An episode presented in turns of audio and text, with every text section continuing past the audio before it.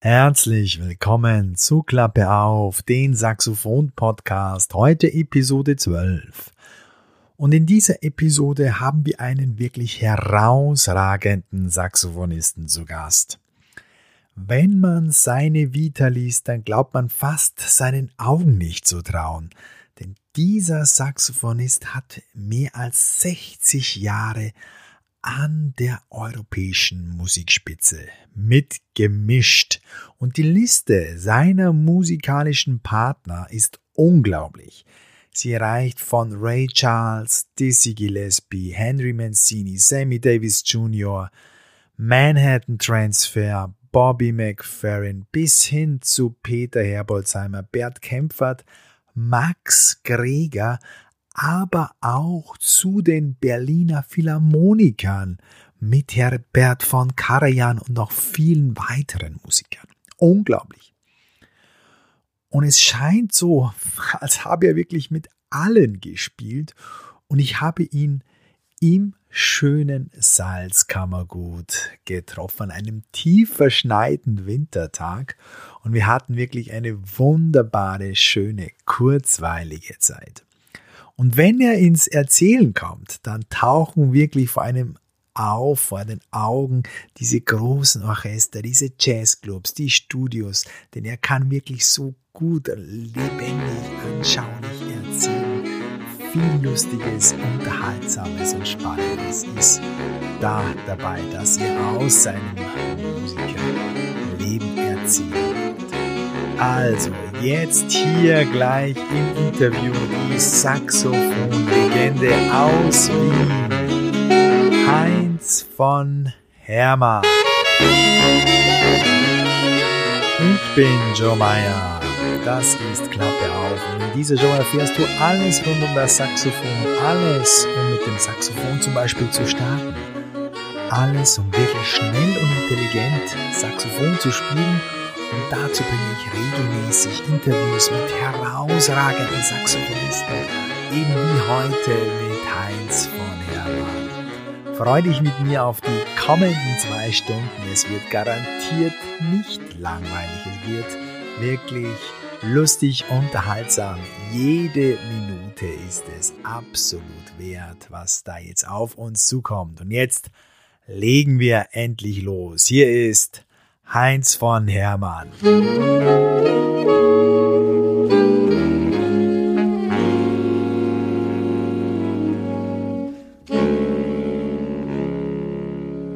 Also, lieber Heinz, schön, ja. dass du dir Zeit genommen hast. Wunderbar, freut ja, mich riesig, dass Freude. wir uns wieder mal sehen. Äh, ich möchte am Beginn dich ein bisschen überraschen mit Entweder-Oder-Fragen. Da habe ich jetzt gar nichts vorher gesagt, aber das ja. wird mir jetzt reizen. Also, entweder oder, ja. äh, kurze Frage, kurze Antwort, kann auch länger sein, wenn du, wenn du Lust hast. Äh, Alt- oder Tenorsaxophon? Wie meinst du das jetzt? Für was, was würdest du dir für Alt oder für Tenor? Wenn's jetzt, wenn ich dir zwei hinstellen wird, was würdest du lieber spielen? Schwer zum sagen. Es, es hat damit zu tun, äh, es sind verschiedene Instrumente. Und ich habe, äh, gut, in den letzten 20 Jahren habe ich mehr Tenor gespielt als Alt. Aber ich habe sehr viel Alt auch gespielt, im Lied Alt in die diversen Big Bands, ja. Und äh, es macht mir genauso Spaß. Ne? Es sind natürlich verschiedene Anforderungen eigentlich auch. Ja? Und angefangen habe ich mit Bariton. Also, also es ist äh, es, die Entscheidung, es sind verschiedene Instrumente, man spielt was anderes drauf. Ja? Also es fallen mir andere Sachen ein, nicht nur wegen der Stimmung, die war mir wurscht, aber es ist, man hat andere Sachen im Kopf, es geht anders eine. Äh, was man beim Alt ist, du bist tonlich ein bisschen mehr, wie soll ich sagen, äh, flexibler? Nicht, na, eingeschränkter. Mhm. Weil, wenn du nicht einen leibenden Ton am Alt hast, das ist schon in einem äh, Bereich, wo das äh, schon direkt ins Urwaschel geht. Wenn du einen zu scharfen Altton hast und spielst im Quartett, also einen ganzen Abend das Publikum mit einem scharfen Altton quälen, das ist, äh, ist nicht so leicht tolerabel als wie am Tenor zum Beispiel. Ne? Wobei am Tenor hast eine größere Bandbreite mhm. wieder. Mhm. Also von einem Ben Webster bis zu einem Train oder was weiß ich, da ist die Bandbreite wesentlich größer mhm. natürlich, von denen, was du an Möglichkeiten hast. Wobei es dann natürlich auch, je nachdem von den Verhältnissen, jetzt kommen wir überhaupt zum Ton, äh, du hast, äh, in der Klassik ist ja der Ton mehr oder weniger vorgeschrieben, ja. Das muss so sein, wenn der Komponist was äh, schreibt für drei Flöten, hat er vor den Innenohr das. Im Jazz hast du ja die Individualität eigentlich, du kannst einen Ton haben, wie du willst, im Grunde genommen, ja. ja. Das Handicap ist, wenn du in einer Band spielst, ja. Das heißt, in einer Big Band muss sich der Ton schon mischen mit den anderen, ja. Das heißt, es ist, äh, das klassische Beispiel ist, das positive Beispiel war Woody Herman. Mhm. Die Four Saxoph Four Brothers, ja. Brothers. Äh, du meinst, das spielt einer im Grunde genommen. So hat sich der Ton gemischt. Solistisch kannst du mit so einem Ton heute nicht mehr, mehr auftreten eigentlich, weil du meinst, du hast Zoten in der Stirzen stecken. Ne? Ja? Das heißt, du kannst heute schon schärfer spielen, aber es muss sich schon noch mischen. Ja? Das ist natürlich in einer Big Band das Kriterium. Negativbeispiel, zum Beispiel in der Sache, ist äh, vom, äh, wie heißt der, Dave, Dave Grusin, ne? Mhm. die LA Big Band. Ja. Du hast den Mike Brecker, you name it, alle dabei. Ja. Super, brauchen wir überhaupt nicht drüber reden. Aber der Satz, mischt nicht. Das sind, mischt ja. sich nicht. Das ja. sind vier Saxophone. Klar, ist ein Name-Calling ja. Big Band, ja, ja. Die, die, die, Produktion, weil die eben da sind, ja. Und für den Angig wird der Breaker nicht seinen Ton ändern. ja, klar. klar, ja. Aber man hört es eigentlich. Es ist ein Negativbeispiel von einem nicht sich mischenden Satz, ne? Weil sie das nicht mischt, ja. Äh, hast du, hast du, jetzt, jetzt geh gleich einen Schritt ja. weiter, wobei ja. weil die entweder oder so. Hast du dann zum Beispiel bei deinen vielen Jobs auch jetzt im Tenor oder auch im Alt dann Setup auch gewechselt, dass da, oder hast du das als ein Mundstück angepasst einfach? Kopf, Nein, Kopf, das ist immer das Gleiche. Immer, immer das gleiche Setup gefahren, immer einfach dann vom Kopf her, vom Sound her einfach angepasst, was gefragt Ja, du ja. kannst es ja variieren, sowieso. Ich habe sogar äh, viele Sachen, also mit RSO, mit dem Symphonieorchester auch gespielt, auch mit meinem linken Mundstück. Tatsächlich. Ja, okay. natürlich. Ja. Für die Klassik muss dann natürlich die Anführungszeichen Unorten von Jazz ja. kannst du nicht erlauben. Ja. Also mit Anschleifen mhm. oder so. Du musst schon bolzen gerade ja, und die Dynamik musst du auch beherrschen, ja. Und den Range mhm. auch. Das ist zum Beispiel äh, sehr wichtig, gerade in der Klassik, dass den ganzen Range vom, äh, den ganzen Bereich vom, den, vom Saxophon ausspielst, weil du musst, was ich, manche Sachen denke jetzt nur Bolero, Ravel, da geht's mhm. oben von D bis unten runter.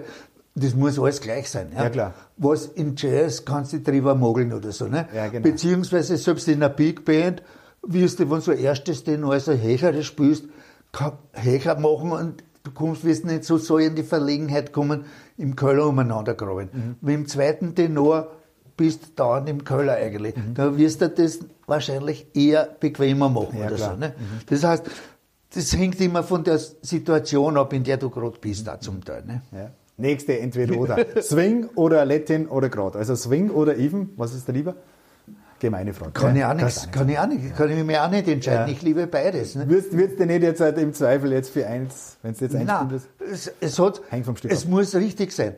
Äh, Swing ist ja auch nur eine Bezeichnung, äh, Letten kann ja genauso swingen. Also ja, ja. in dem Sinn, es muss eine rhythmische Information sein, die, die stimmig ist. Mhm, ja? Mhm.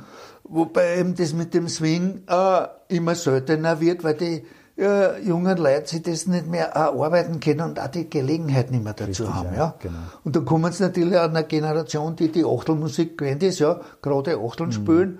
Äh, gut, aber über die Sechzehnteln haben sie sich nicht Gedanken gemacht, ob die angeschaffelt sind oder nicht. Ja, ja, Weil, ja. wenn es gerade sind, äh, viele Rock-Jazz-Sachen sind natürlich in Achtel, aber die Sechzehntel sind trotzdem Swing-Sechzehntel. Ja, ja. Also da muss man sich dann einigen irgendwie. Ja. Aber es ist grundsätzlich so, mit dem Swing, es bedingt Arbeit natürlich. Aber Letten genauso. Ja, klar. Es ist wurscht. Äh, es kann nicht so viel rauskommen, als was du reingesteckt hast. Big Band oder Combo? Also Big Band, große oder kleinere? Hat beides genau beides. seinen Reiz. Ja. Das ist so wie äh, in der Klassik, ich bin absoluter Kammermusik-Fan. Ich gehe manchmal in Streichquartette, mhm. natürlich, weil ich früher Geiger war. Das, ja, genau. Mhm. das ist die intensivste oder sagen wir die, die äh, gerade der pureste, pureste Form, Form, der Musik, ja, was du natürlich im Quartett oder im Trio, im Jazz auch irgendwo hast aber natürlich das Orchestrale, die Gewalt von 12, 14 Bläser hat natürlich auch was. Ne? Na klar. Mhm. Wobei natürlich da auch die Disziplin dazugehört, weil äh, das Timing und die Genauigkeit eine Rolle spielen. Ne? Äh, ich habe das ja so viel gelernt, du, du, hast das ja bei mir auch gelernt, auf was ich Wert lege. Ne? Weil wenn da zehn Bläser ja, auf den Punkt sind, langt der Met sofort, dass ja. die Scheiben ausgedruckt, mhm. die Fensterscheiben. Ja. ja. Und wenn es nicht beieinander ist, ist null Energie. Das heißt, es sind so viele Bands, die merken, die hören sich Baseplatten und irgendwas an, merken, so wie sie spielen, das hat den Druck nicht, jetzt spielen sie lauter. In Wirklichkeit wird es nur schlimmer. Dann schaffen sie sich nur Anlage an und es wird nur immer schlimmer, weil es geht eigentlich nur um die Genauigkeit des Spielens ja. und des Schallereignisses. Ne? Ja. Und, und ich, ich, kann mich nie erinnern, hast du auch mal so Kammermusik, also sprich mal Saxophonquartett, hast du das auch gemacht? Ich habe die da nie gehört. Nein, habe das eigentlich das ist, eher nicht Hat sich nie die Gelegenheit jetzt ergeben? Oder? Nein, ich also, fand es auch nicht so, okay, das war so nie, reizvoll. Nie, nie, nie, so reizvoll. Nein. Dann eher so die Mischung. Ja, das, das gibt schon Sachen, also ich, ich kenne etliche Saxophonquartette, für die habe ich sogar Sachen geschrieben auch, ja, aber ich selber bin da nicht so irgendwie. War nie ein Verlangen von dir oder irgendwie? Nein, eigentlich nicht. Deine, deine Bands, deine Filmprojekte, wie, wie äh, haben sie die ergeben? War das jetzt bewusst von dir angestrebt, dass du sagst, okay, jetzt, jetzt, jetzt würde ich gern wieder Quintett spielen, Quartett, oder Hast du die, äh, hat sich das aus den Musikerverbindungen, Kontakten heraus ergeben, weil du den und den kennst und du sagst, okay, jetzt machen wir miteinander was? Wie, wie hast du das geplant? Wie hast du das gedacht? Ja, das, das Letztere. Man hat das so, Letztere. Ja, Herrst, lass uns miteinander also was die Chemie muss stimmen. Die Chemie muss stimmen ja. und man muss das gemeinsam machen. Ja, ne? okay. So wie das Quintett entstanden ist ja. mit Mandy Hader, ja, genau. wo ich ja jahrelang war. Mhm. Das haben wir irgendwann einmal habe ich jetzt irgendwelche Fotos gesehen, also, frag mich nicht, das war irgendwann in den 90er Jahren. Ja, ja hat, das, hat sich das so angefangen, da müssen wir weitermachen, weil wir bei, und so hat sich das entwickelt. Ne? Ja. Und manche Sachen, zum Beispiel jetzt da die Lettenband, die ich habe, mhm. die hat sich aber entwickelt, und zwar das Quintett vom Andi, mit dem Andi und das war mit Erwin mhm. Schmidt und so, das ist zerfallen irgendwie, aber ohne böse Absicht eigentlich. Weil der Andi hat geheiratet und hat dann eine Professur in Köln an der Hochschule. Der hat schlicht und ergreifend nicht mehr, mehr die Zeit gehabt, mit uns auf mhm. Tournee zu gehen. So, so, einfach war das. Ne? Dann habe ich es eine Zeit lang äh, äh, mit Sängerinnen probiert. Das war ein bisschen mühsam. Äh, nicht unbedingt schlecht, aber so, so richtig äh, Spaß hat es auch nicht gemacht. Dann haben wir halt im Quartett gespielt und dann hat der Bruno äh, der war in einer Band von einer französischen Sängerin, Antou Trou oder so ähnlich, hat die die hat einen Grammy gewonnen und war halt auf einmal irrsinnig wieder im Geschäft, also bei. Dreifuß Records in mhm. Frankreich. Ne? Und der Bruno mit im Geschäft, na klar, hat er auch keine Zeit gehabt. Dann habe ich ein Trio gespielt, ne, und das Trio ist dann auch mehr oder weniger zerfallen eigentlich. Und dann habe ich jetzt eigentlich nichts gemacht, also keine direkten so Projekte, dann haben sie mir aber gesagt, du musst was machen und was was machen.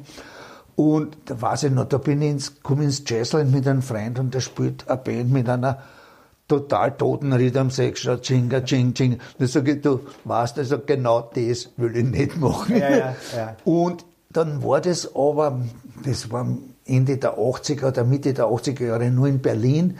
Da wollte ich mit Joe Gallardo mhm. eine Lettenproduktion, eine Salsa-Produktion machen, Salsa de Klasse. Mhm. Und wir haben sogar äh, Demos aufgenommen in Berlin. Also ich drei oder, oder fünf Stückeln und ich habe sogar einen Produzenten gehabt, der im Hansa-Studio war und eine Mastering-Firma gehabt hat. Der sagt, er weiß schon genau, wie man das verkaufen kann und so weiter, also die Salsa und die Jazz-Salsa und so weiter. Und, aber er kannte natürlich die Musik, also er will natürlich wissen, welche Sachen wir haben und so weiter. Und ich habe acht oder zehn Titel habe ich geschrieben und vom Joe, die sind nie gekommen. Ne? Mhm. Und hin und her, also pass auf, ich habe einen Autounfall gehabt und in der Werkstatt haben sie mir die Kassetten ausgefladert, wo ich ihm sogar glaube. ja. ja. ja. Aber äh, nach einem Jahr und dann hat der Produzent schon einen Herzanfall gehabt und nach dem zweiten, nach zwei Jahren oder zweieinhalb Jahren ist der Joe mit den anderen Titeln, ich kann nach drei, nach zwei ja, Jahren kommen und zwei Herzinfarkte, du, ich hätte jetzt die Titeln beieinander und das ist also nie was geworden. Wobei die Besetzung hätte man schon beieinander gehabt. Mhm. Das, das war zehn Mann Band.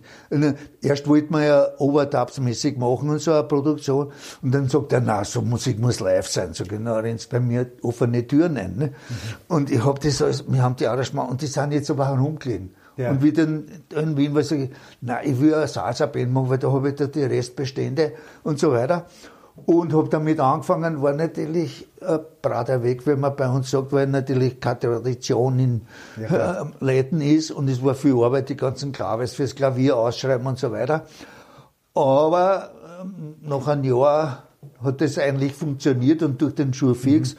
Und im Moment ist die Band super beieinander und jetzt haben wir auch auswärts diverse Jobs gespielt. Okay, jetzt ja, wir waren in Diesen am Ammersee heuer ja. drei Tage, mhm. dann haben wir in Kärnten gespielt zweimal und das schweißt der Band natürlich auch zusammen. Ja, ne? ja. Und jetzt ist ein Bandfeeling da und die sind alle sicher und es macht richtig Spaß. Ne? Mhm.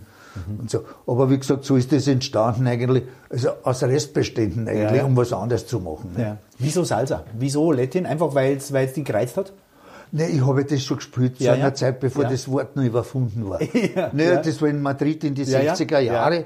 Da habe ich halt äh, mit den Uruguayos und mit mhm. Mano Negra, also ein kubanischer Conga-Trommler gespielt heute würde man sagen Salsa, aber damals hat es das Wort dafür noch nicht ja, gegeben. Ne? Ja. Und dadurch habe ich das von der Zeit schon kennt. Ne? Alles, alles, alles, drinnen schon gehabt. Jetzt würde ich mal ganz weit zurückgehen, lieber Heinz. Du kommst aus einer sehr musikalischen Familie. Mhm, also ja. die ganze Verwandtschaft und Geschwister rund um dir waren mehr oder weniger Künstler, Musiker. Äh, das war sicher kein Nachteil. Aber Saxophon hast du dir im Prinzip jetzt zunächst einmal selber beigebracht. Du hast ja, zunächst einmal wolltest du gar nicht Musiker werden. Du ne, wolltest ne, ich, ich durfte nicht. Ich wollte, hätte schon wollen, aber das ah, war. Du durftest nicht. Okay. Naja, von der, von der Familie, ja, okay. ich sollte Just studieren, ja. wie alle, ja. weil auch in der Familie, also mein Vater, mein Großvater, der war ja Dirigent und Publizist, aber war auch Jurist im ah, Grunde genommen. Ne? Okay. Das waren nur meine beiden Großtanten, die professionell äh, musikalisch tätig waren. Also mhm. die eine, die Tonner war Gesangspädagogin und die andere war Komponistin und Professorin am Konservatorium. Ne? Okay.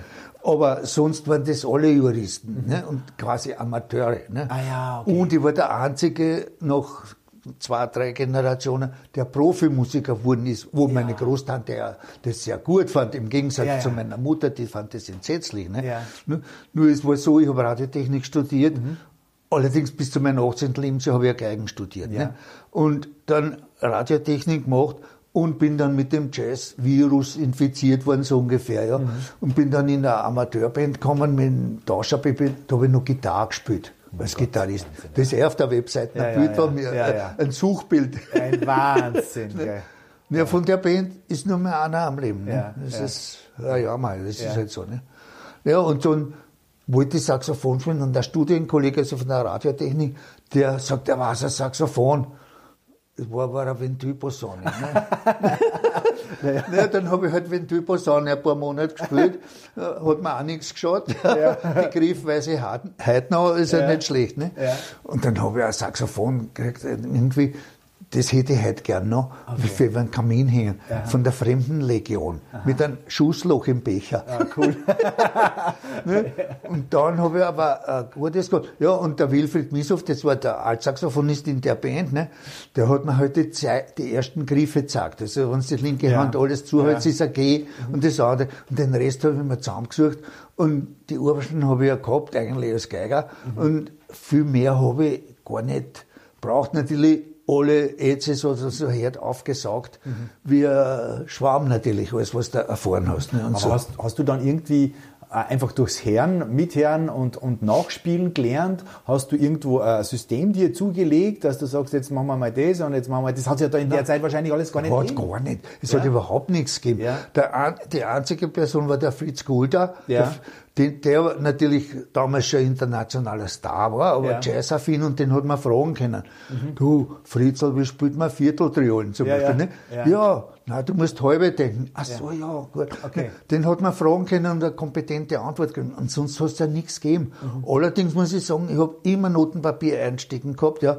Wir sind zum Fete eingegangen, das war, frag mich nicht, 1957 oder 56, ja der Trevor Karl spielt eine Ballade, in der Pause bin ich erst, was war das? Ja, okay. Lament, Gigi kann man anschreiben, klar. Haben wir mal angeschrieben, ne? Wenn du als junger Bub zu einem gestandenen ja. Musiker kommst, kriegst du ja eh alles, ja. ja klar. Du musst nur das Interesse haben ja, und das wollen. Und so habe ich mir das zusammengesucht mit der mhm. Zeit, ne? Mhm. Es hat ja keine Real Books oder irgendwas. Du hast ja das zusammensuchen müssen, alles, ne? Und so hast du da, es ist kaum vor, ich sage echt, es ist jetzt kaum vorstellbar, weil jetzt gibt's ja alles. Also im Internet, du kriegst, ja. du kriegst alles und du, du weißt, alles. jetzt halt ist es das Problem, finde ich irgendwie auf der, äh, auf der anderen Seite so, dass man gar nicht weiß, wo sollte man starten, was ist das Richtige und was, mit was, was befasst man sich. Weil man müsste das, man müsste das, man müsste das, äh, und das war natürlich das andere Extrem. Ja, aber das zum Beispiel, was heute fällt, was ich also bei den Workshops immer zum Sprechen bringe, also wo für uns unheimlich wichtig war als Anfänger, das gemeinsame Hören. Mhm. Wir haben auch, also damals beim Pepe, wir haben uns in der Charlie Parker diese Hard McGee eingespritzt. Frank Sinatra, Puh, Schlagerfuzzi, was sollen wir uns das anhören? Ja, ja, ja. ja heute ist Frank Sinatra was Elitäres, ja, ja, genau, so ja, ne? ja. Aber, das, hast du das gehört? Geh, geh nochmal zurück. Und das gemeinsame Huchen, hört er die Phrase an, ne? Und so, und das, was der da gespielt hat, und das haben wir aber gemeinsam gehört. Und dann haben wir irgendwo gespielt, haben wir das natürlich versucht anzubringen.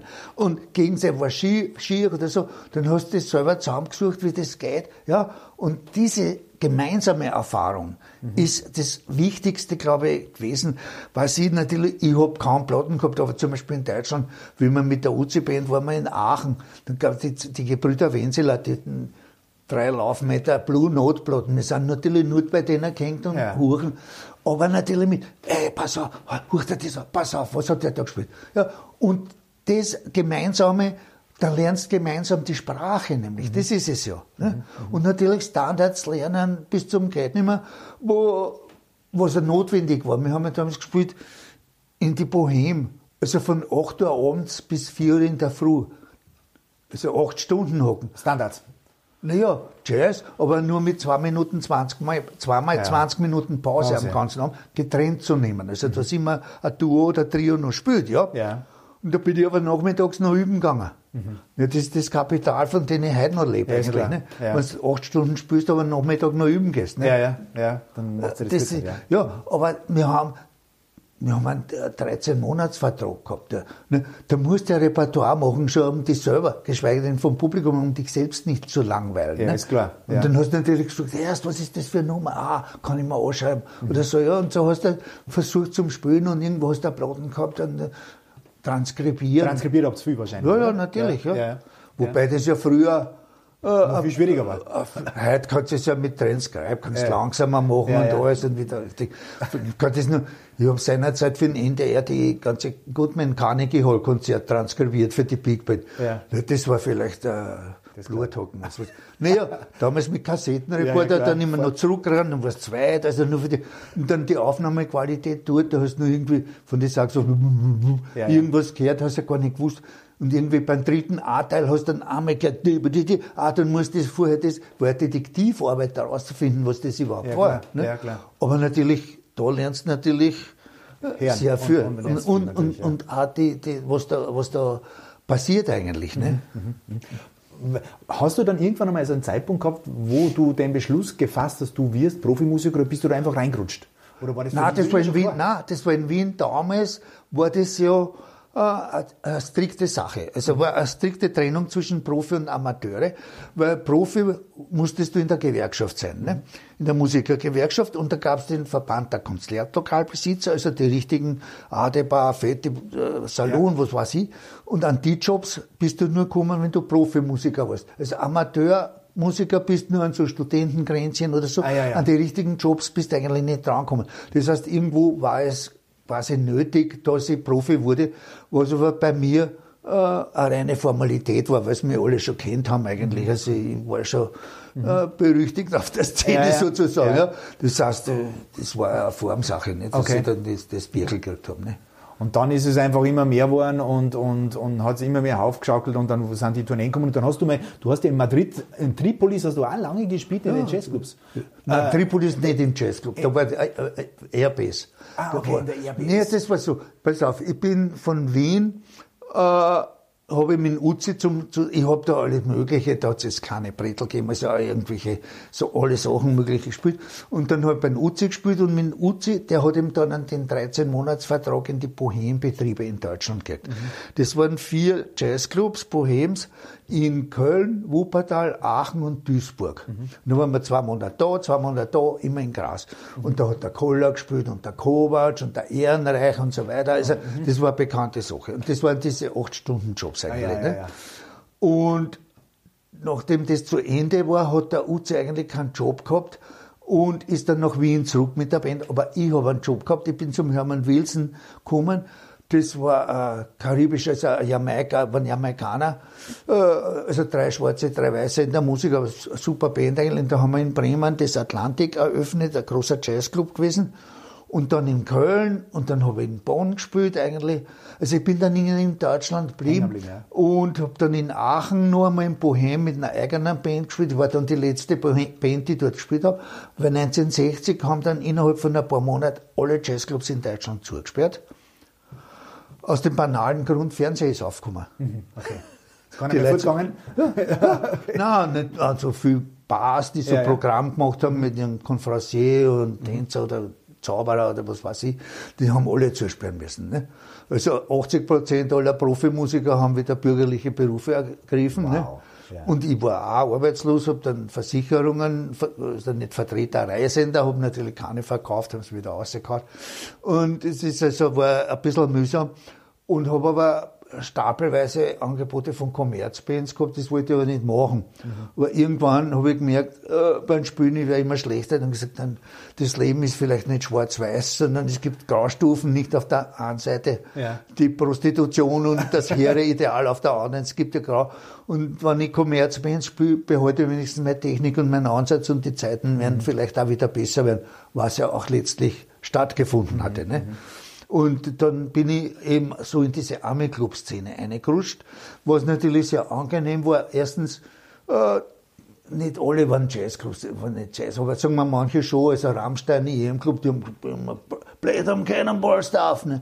Natürlich ah. Psycho One, Mercy Mercy, ja, die ja, Sachen, ja. ne?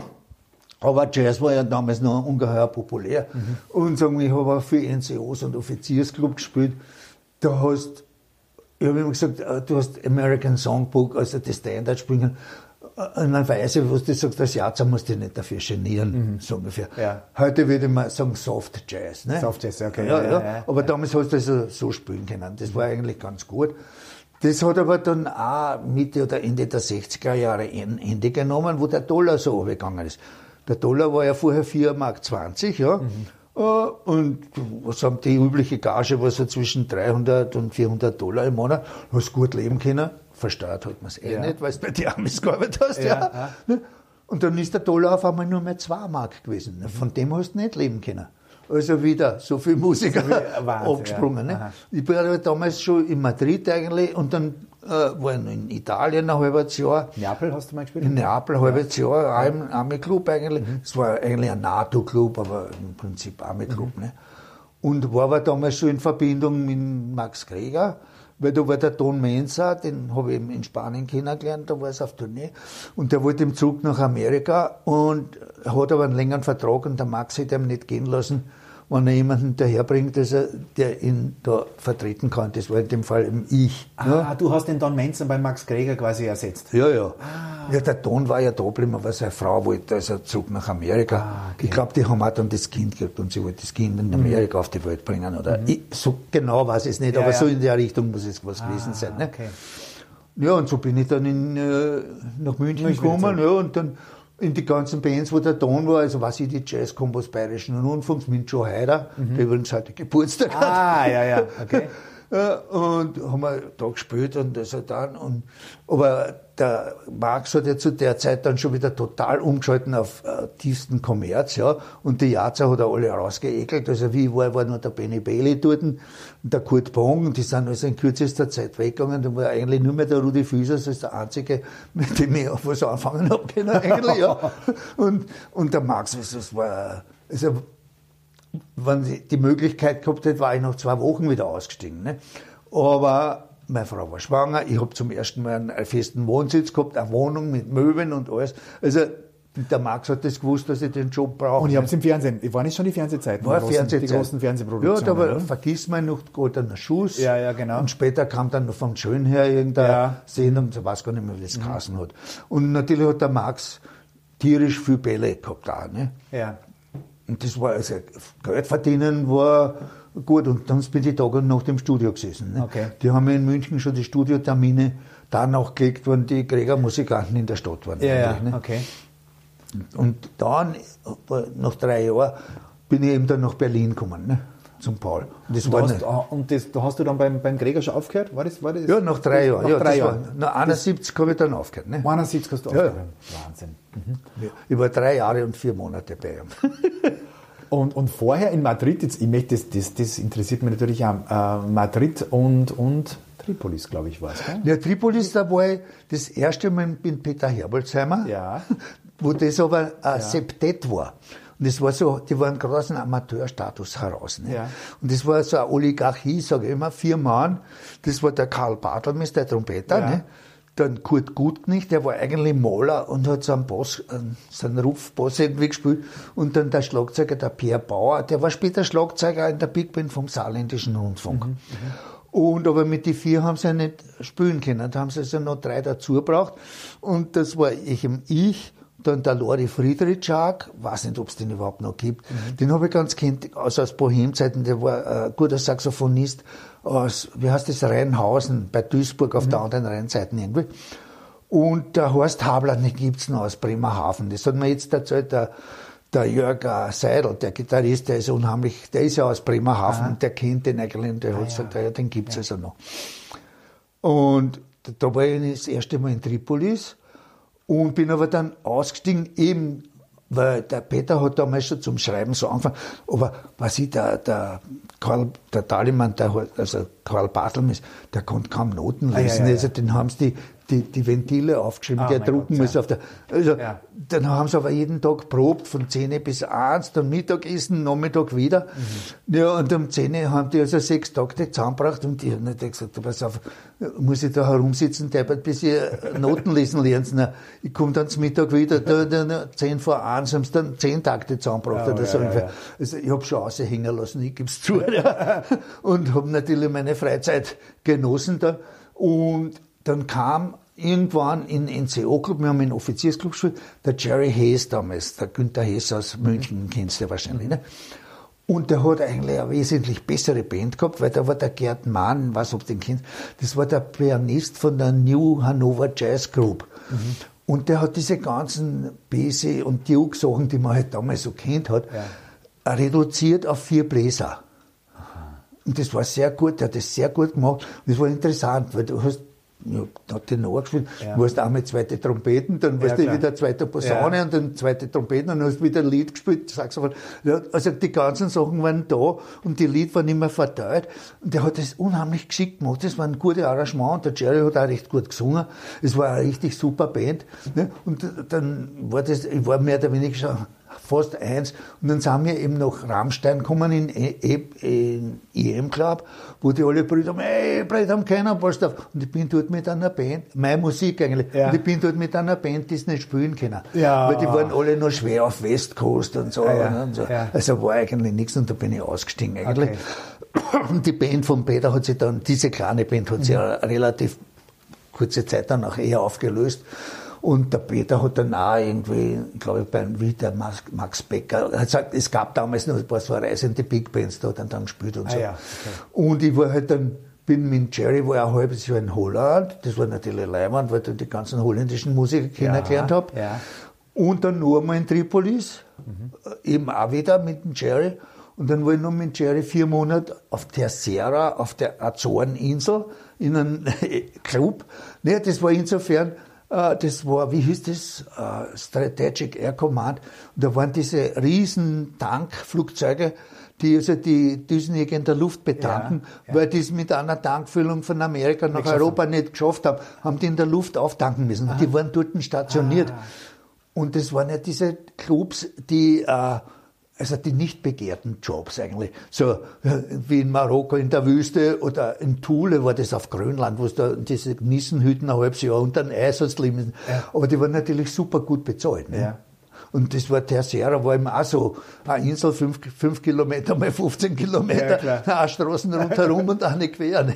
War das die Zeit, wo du dann so, das hat, das kann mich noch erinnern, das hast du uns mal erzählt, äh, wo du so Saxophone mal zerlegt und wieder zusammengebaut hast? Das also war in Libyen. Das war Libyen. Naja, Libyen da okay. ein Sandsturm ist, ja. Ghibli, das hat, Ghibli hat das gehabt, das ist ja nicht Sand wie bei uns, das ja. ist ja wie Staub so ja. fein, ja? Und immer an die, an die Joints, also bei den Gelenken, wo ein bisschen über hat sich das angesetzt, ja. ja wie diese Wüstendinger mit so die, und die, die hat nur geknirscht, hat sich nichts gekriegt, ja. Was, was, was, was soll ich machen in Tripolis? Ich habe einen großen Tisch genommen und das Saxophon halt zerlegt, alles so hingelegt, wie es zerlegt hat, dass ich es auch wieder zusammensetzen kann und dann die, die ganzen Sachen mit Benzin ausgewaschen, dass es halt wieder geht. Ja. ja. und später dann auch in Spanien.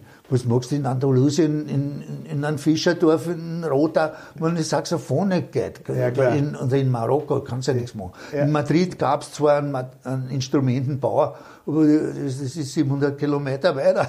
Also da hast du dir selber im Prinzip das alles beibracht, oder? Ja, ja. Mit, mit, mit ja und gut, ja. das war natürlich, was ich da gesagt habe, beim Nef dann später, ja. ich habe das alles dann selber gemacht, außer das, wo ich die Werkzeuge nicht äh, ja hatte ich dafür. Ja, Wobei um ein Haar hätte ich es ja fast gehabt sogar. Ja. Weiß nicht, ob du den noch kennst, dass in München der Wagmüller, Instrumentenbauer, der war da irgendwo beim Viktualienmarkt, irgendwo mhm. in der Gegend. Und das war eine Typ, haben wir immer gelacht. Wenn du dem reingekommen bist, ist auf der Werkstatt gekommen, also auch mit der typischen Bring, Bring, ja, Tierklingel, ja, kommst du einer kommt aus der Werkstatt und sagt, ah, die Profimusiker, der ich kann schon wieder alles liegen und fallen lassen, weil die Profis müssen ja wieder alles da haben. Hat er erst einmal herumgematschert, ja, und dann sagt er, also gib her, was hast du denn?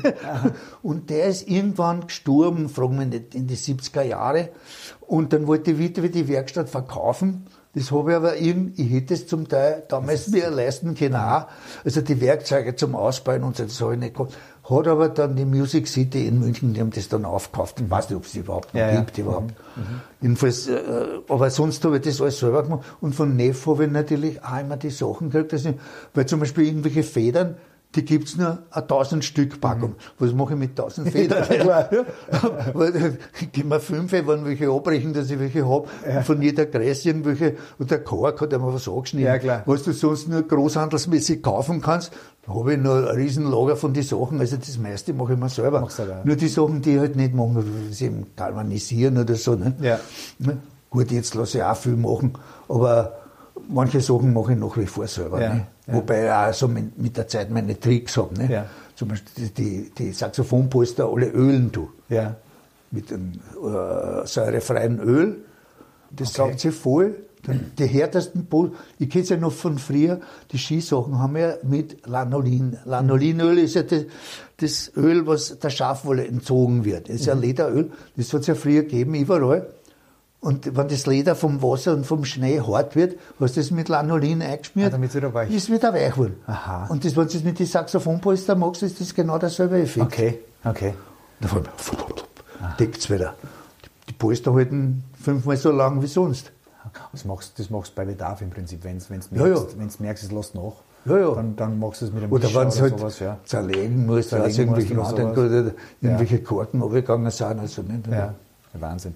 Und wie, wie kommst du nach Madrid? Wie bist du nach Madrid? Wie, naja, auch mit, über die Arme-Club-Geschichte. Also ich war in Frankreich und bin dann äh, zum Rautenberg nach äh, Spanien gekommen, in Rota.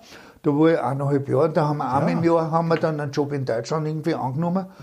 Und dann war ich in Madrid und habe natürlich im Jazzclub die kennen. Das war ein sehr fataler Jazzclub, hat den Neffen vom Kenny gehört, Whisky und Jazz urteuer, da waren also nur die Millionäre drinnen und so. Und ich habe dort gespielt und später dann als Hausband und der Rattenberg hat keinen Job mehr gehabt, aber ich habe den Job gehabt in Madrid und bin dann dort geblieben hab da, und da habe ich eben zwei Monate, immer haben sie irgendwelche Big Stars mit Donald Byrd gespielt ja, und ja. mit Lee Konitz, mit Booker Irwin, mit den ganzen. Die haben mit, die reingefahren? Ja, mit Tete Montolio. Ja. Der ist nach Madrid gekommen und manchmal, dann haben sie irgendwelche zwei Leute in Madrid gehabt, dann hab ich nichts gehabt, dann hab ich aber wieder in, in Barcelona gespielt, also das ist so im Austausch ah, gewesen. Ne? Okay. Und das ging dann noch, ging bestimmt so ein Jahr oder was, ja. Und dann gab es einen Saxophonisten in Madrid, er hieß Pedro Itaralde, ich glaube, der lebt sogar noch, war etwas älter wie ich. Und der war recht berühmt, weil er halt der Einzige war im Grunde genommen. Ne? Inzwischen gibt es natürlich viele. Und der, wie weit stimmt, weiß ich nicht, aber angeblich stammt der aus einer Großgrundbesitzerfamilie und der hat den Club gekauft. Oh. Und dann hat er zu mir gesagt, Heinz, du verstehst, ich will natürlich in meinen Club auch selber spielen. Bist einverstanden mit zwei Monaten? Sag ich, ja, ja, passt schon. Und dann, war, dann wollte jemand sogar noch einen anderen Jazzclub aufmachen, extra für mich, dass ich dort spiele, weil ich war ja bekannt für bunter Hund dort. Ne? Ja. Das ist aber nicht richtig gegangen. Und dann bin ich aber reingerutscht in die Salas de Juventud, also Jugendclubs, die also Nachmittag, also Tarde ist aber von 6 Uhr abends bis 10 Uhr auf die Nacht in, in Spanien damals mhm. gewesen. Und bis dahin durften die Minderjährigen allein ausgehen, also die 16-Jährigen. Und das waren unter die Kinos, das waren so Clubs von 500 bis 2000 Leute eine. Und die hatten sechs Bands meistens. Das heißt, wir haben zwischen 6 und 10 Uhr auf die Nacht zweimal 20 Minuten zum Spülen gehabt und haben uns untereinander ausgemacht, wer waren. Ne? Also eine Woche haben wir von 6 bis ja. von 7 und die andere Woche sind ja, wir es ja. untereinander. Und das, waren, und das waren natürlich Läden. Ja, klar. Das waren also Uruguay aus Argentinien und so, mit Santiago Reyes, super Gitarrist. Also mhm. haben wir da gemacht und das war relativ verhältnismäßig gut bezahlt.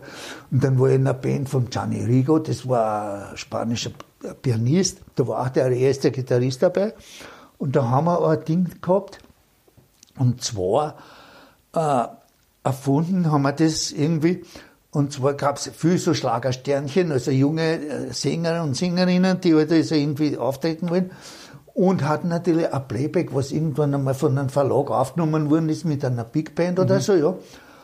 Die aber mit einer normalen Rhythmusgruppe nicht spielen können, weil sie nicht wissen, was ja. sind. Die müssen von den Trompeten ist, dann wissen sie auch jetzt, ja. ja. und so weiter. Und wir haben das aber so gemacht, der Gianni hat die Partitur am Klavier gehabt und der Santiago hat die Klavierstimme oder Direktionsstimme gehabt und ich habe die erste Altstimme und die erste Trompetenstimme auf dem Pult nebeneinander gehabt und ich habe immer so die Kekse also gespielt und die haben sie im Block mitgespielt. Also wie das wirklich gelungen hat, weiß ich nicht.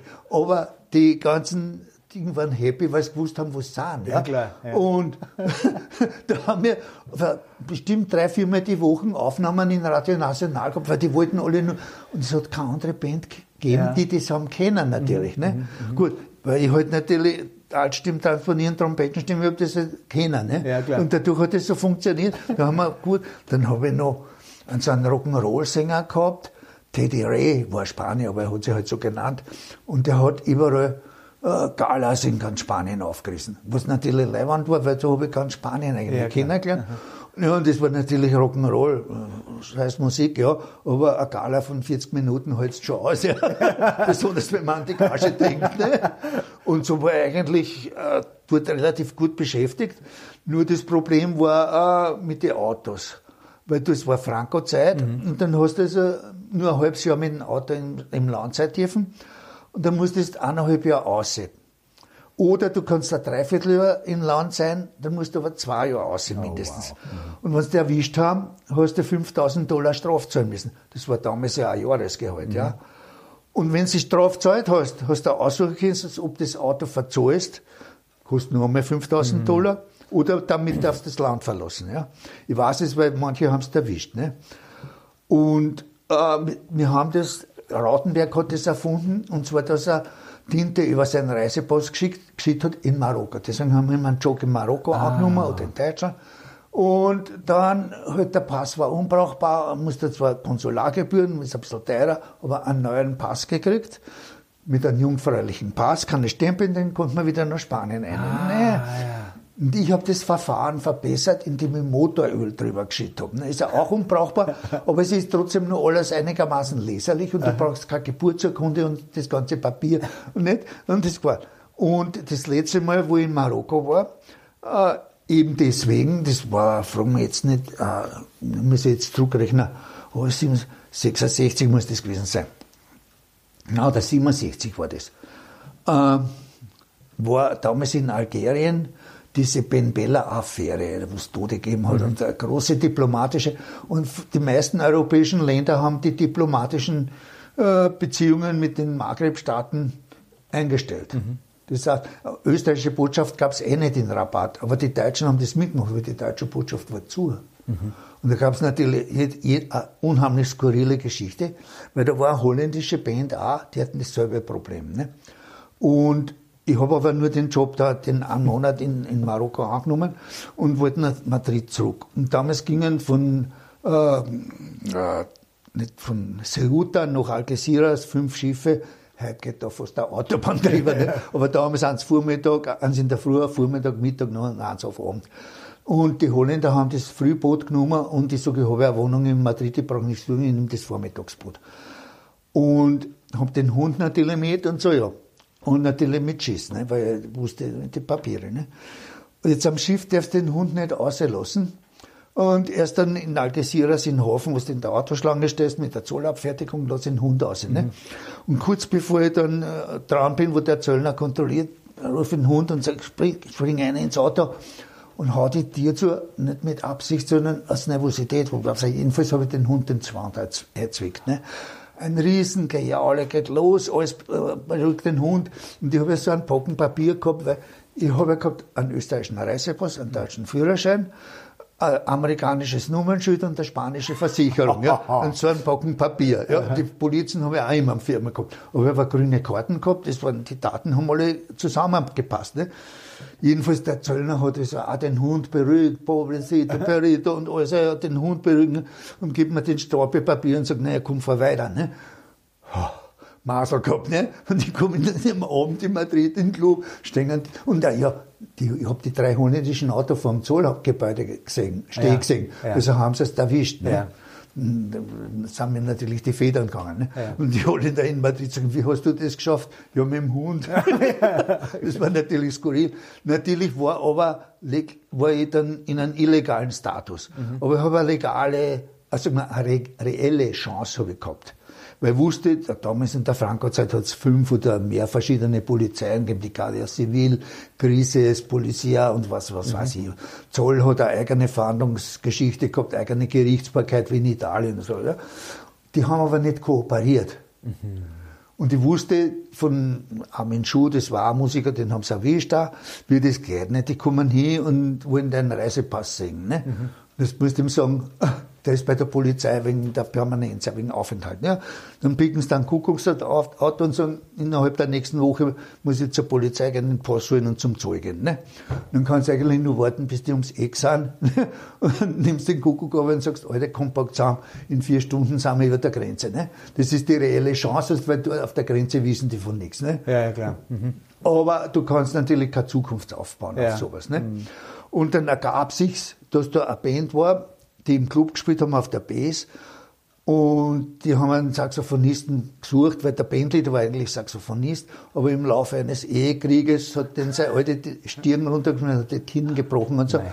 Und die hatten einen neun Monatsvertrag nach Neapel. Und dann gesagt, naja, dann gehen wir nach Neapel okay, mit denen. Und so ist das so gekommen. Okay. War aber dann eben schon in Verbindung mit Gregor.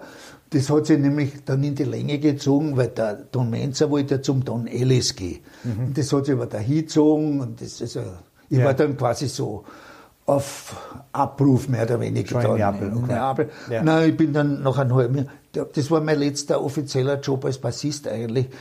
weil, nein, der, der hat, der, der Ewald Graubum hieß er, der Saxophonist, der Bandleader, der hat dann Bass gespielt, aber so grauenhaft schlecht, das habe ich nicht ausgehalten. Das hast du dann Bass auch gespielt? Da habe ich dann Bass gespielt, habe ah. einen E-Bass gehabt, ja, ja. Äh, und was die dann da vorne zusammenspielen, war mir dann relativ wurscht. ja, ja, okay. So habe ich es ausgehalten. Habe aber in den halben Jahr drei Schlagzeuger verschließen. Ne? Das heißt, du hast in Neapel Bass gelernt oder hast du das vorher schon können? Nein, ich habe in Wien schon Bass gespielt. Du hast in Wien schon Bass gespielt? Ja, und zwar, ich war zwar Saxophonist, also als Amateur, und aus einer Blödelei habe ich halt äh, irgendwann einmal zum Bass gespielt und war natürlich eine Umstellung am Anfang von Quartenstimmung, also von Quintenstimmung auf der Geigen, ja, auf die Geigen, Quartenstimmung ja. und so. Mhm. Aber mit einem Seiteninstrument konnte, konnte ich umgehen im Grunde genommen. Ja, ne? Und wenn du länger wie ein halbes Jahr in dein Leben Bach gespielt hast, brauchst du über Basslines nichts mehr lernen, weil ja. dann, dann, hast du es schon drinnen. Ne? Ja, ja. Aber für mich war das mit das größte Glück, weil mhm. ich war ja als Geiger ein vollkommener Trottel. Ne? Also die typische klassische Musikausbildung, schön muss sein, Noten aufs Auge und spielen. Ja. Was rundherum passiert, keine Ahnung. Mhm. Von Harmonien, keine Ahnung, nie was gehört davon. Ne? Und als Bassist habe ich das natürlich lernen müssen. Natürlich intuitiv habe ich ja sehr viel gewusst, also ja, rein vom Musikgefühl. Mhm. Weil ich habe ja äh, mit acht Jahren oder neun Jahren habe ich mit Geigen angefangen. Ne? Und mein Bruder wollte das, ich habe den noch nicht richtig halten können, wollte mein Bruder schon Hausmusik machen. Mhm. Und später haben wir jeden Abend drei Stunden gespielt. Wow, wow. Mhm.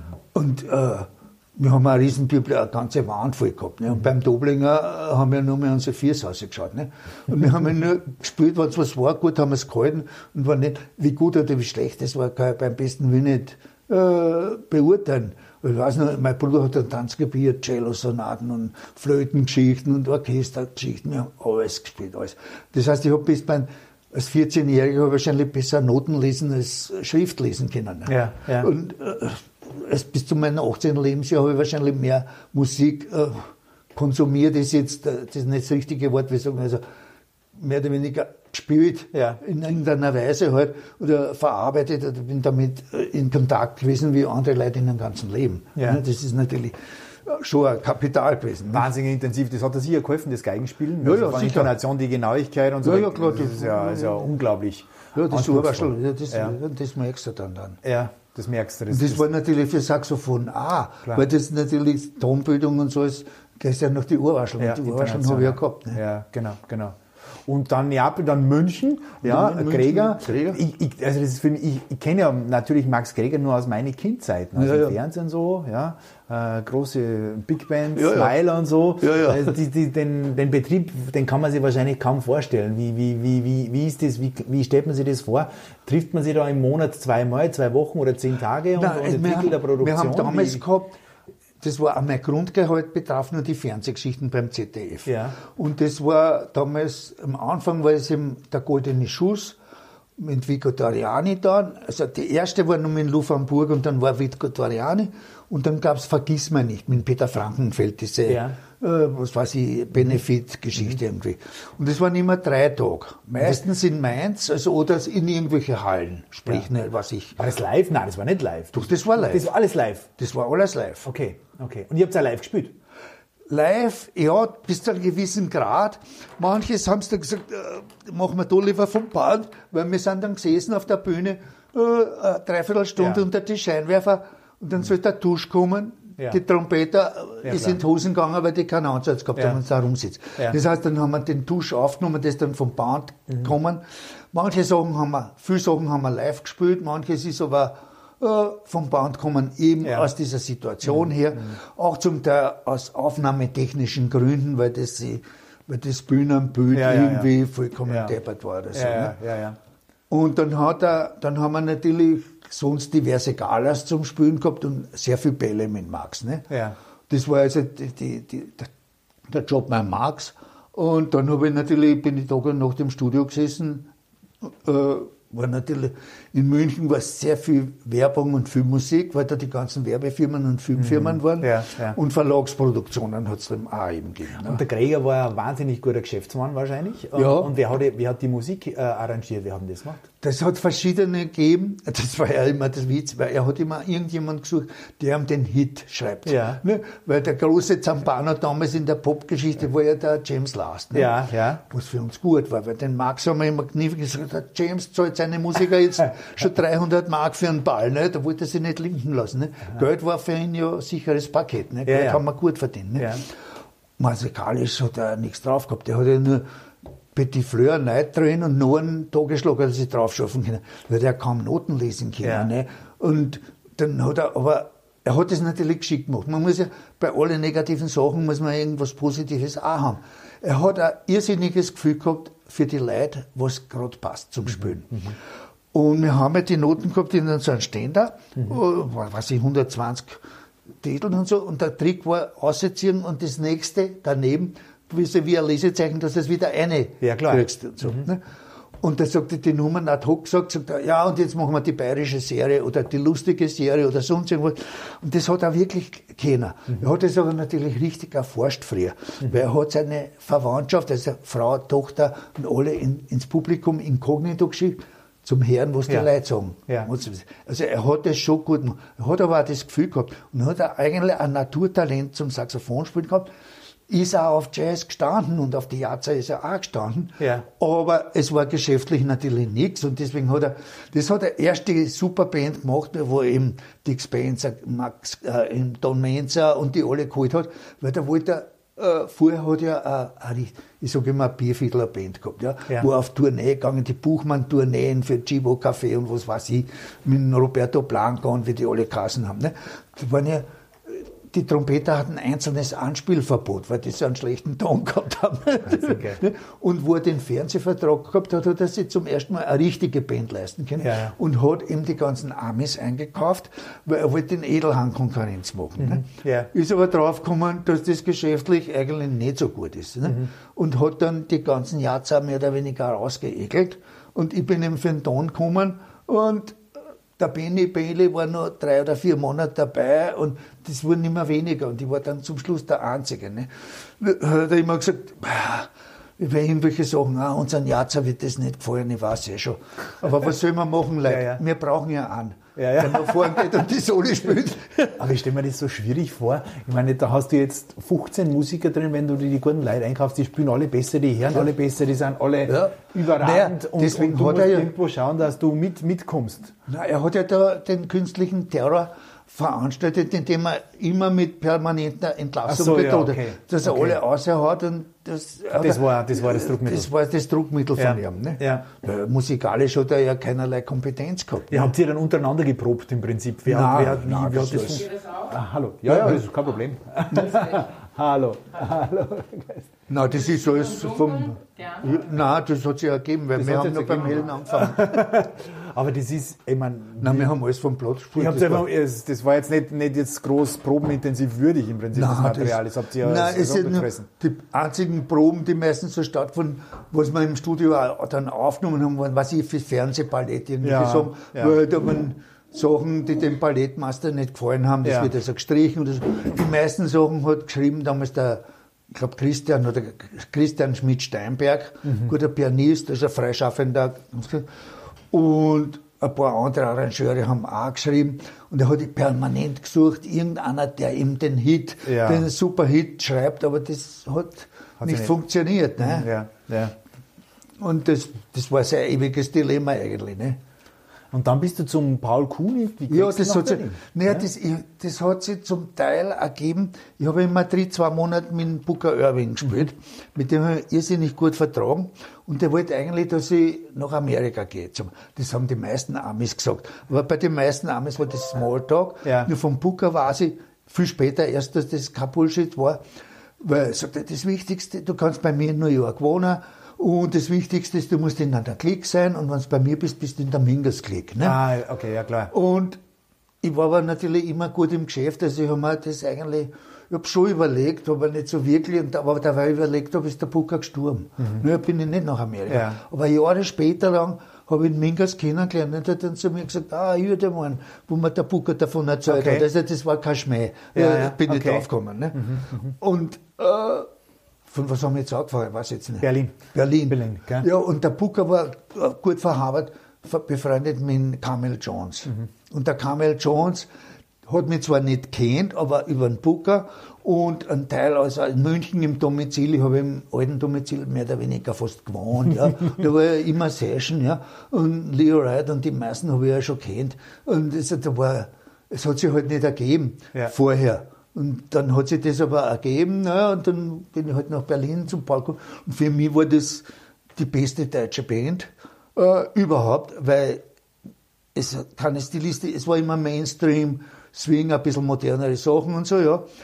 Und im Gegensatz zu den anderen Rundfunkbands, die gegeben hat, die haben ja, wie man sagt, aus jedem äh, Dorf einen Hund spielen müssen. Die, oder klassische Beispiel WDR Big Band, bestimmt eine der besten Bands in Europa zurzeit, ja. ja. Äh, ich weiß nicht, wie es jetzt ist, aber vor Jahren weiß ich noch, da haben sie so zwei, drei Wochen in Bill Holman gehabt, ja, und danach in Vince Mendoza. Ja, Bill Holman ist alles live und laid back, ja. Mhm. Das ist natürlich das Gegenteil von Latin, ja. Der Mensch ist natürlich verzweifelt, ja. Aber die müssen das machen, das Dienst und das und das. Und diese Stilbrüche, wenn du so willst, haben wir ja in Berlin nie gehabt. Der Paul hat 40 Prozent geschrieben und 40 Prozent der Jerry van Ryan, ja. Und der Rest, was ich von Bora, Francis Bolland hat was geschrieben. Also eigentlich immer eine gute Band. Und die Band war super, ne. Da war Camille Jones, Leo Wright, Oki Person, mit dem ich so befreundet war, ne. Später ist der El Pacino, kommen Rolf ja. Erickson, ja. Ronnie Stevenson der Big Band Drama in Europa oder Kenny Clare, die zwei ja. waren es eigentlich. Ne? Kenny Clare war ja bei der Kenny Clark Francis Poulin Band eigentlich. Ne? Aber der, der hat ja die Big Band auf dem Silbertablett serviert. Ne? Ja. Ist, das, ist das wirklich auch für die, für die Top-Spitzenmusiker so schwierig, dass man dann umschaltet? Also jetzt, wie, wie du sagst, Holman, also Mendoza, schon, schon nach wie vor, dass diese ganze Band, das gibt es kaum so flexible Band, die so vor- und zurückschalten kann?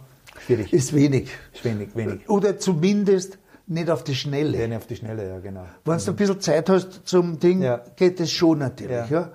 Aber zum Beispiel hast du natürlich eins, dass diese ganze Letten-Sachen, ja. Also, Layback gibt es auf Spanisch nicht. Das ist ein Fremdwort, das, das kennt man nicht, ja. ja. Das sind alle vorn drauf, vorn, ja. Vorn drauf, das ist alles Powerplay, ja.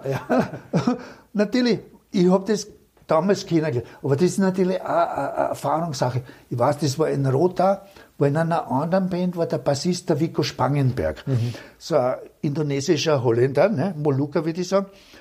Und der war früher jahrelang der Bassist vom Edmundo Ross. Ne? Mhm. Der hat gesagt, Leuten, ich gar das geht so. Ne? Und hat Bass, den Bass nie auf der Eins. Nach sechs Tagen sind wir alle ausgestiegen. Klar, ja. Das heißt, das war für uns auch ein Lernprozess. So ja, was ja. ich jetzt mit meiner Lettenband in, in, in, Wien hatte. Das ist ein langer Lernprozess, wenn es nicht kannst. Aber wenn du es einmal kannst, kannst du natürlich schon aber die Bands haben ja nicht die Möglichkeit, einen Lernprozess zu ja, machen. Ne? Richtig, ja. Mhm. ja genau. Oder in Hamburg NDR, das haben sie jetzt nicht mehr, mehr, aber früher war das, ich meine, für mich war das gut, weil der Hörb hat sich geweigert, das zu machen oder so.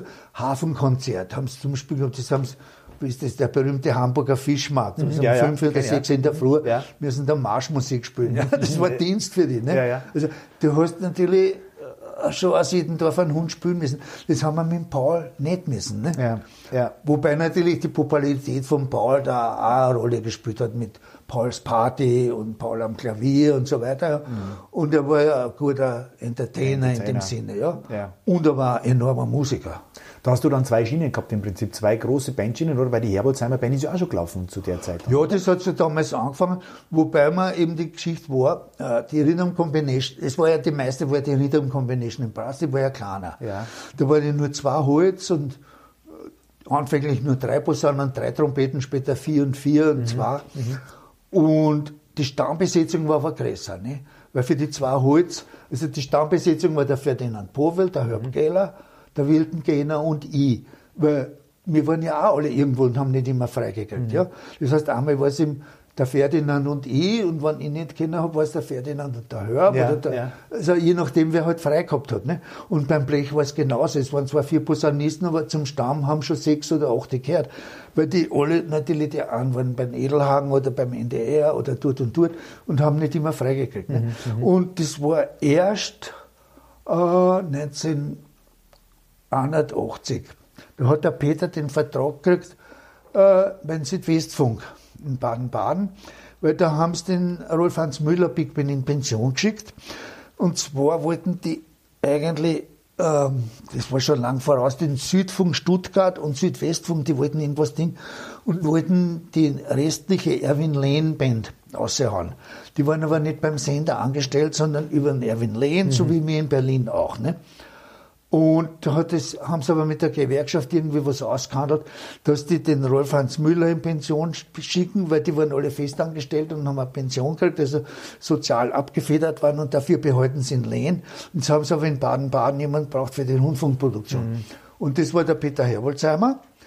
Und da hat er also, haben wir quasi richtiger immer eine Big Band gehabt. Und das war anfänglich, glaube ich, ein 40 Tage Vertrag und später dann aber nur mehr 20. Wir haben das aber immer nur so zwei, drei Tage weiß konsumiert mhm. und vorher und nachher Jazzkonzerte gemacht. meistens im süddeutschen Raum natürlich, weil das war für die Veranstalter erschwinglich, weil mit einem Bus und dann mhm. in Stuttgart und Schwaben oder in Schwarzwald, was weiß ich, ja. irgendwo spielen, das war machbar. Ne?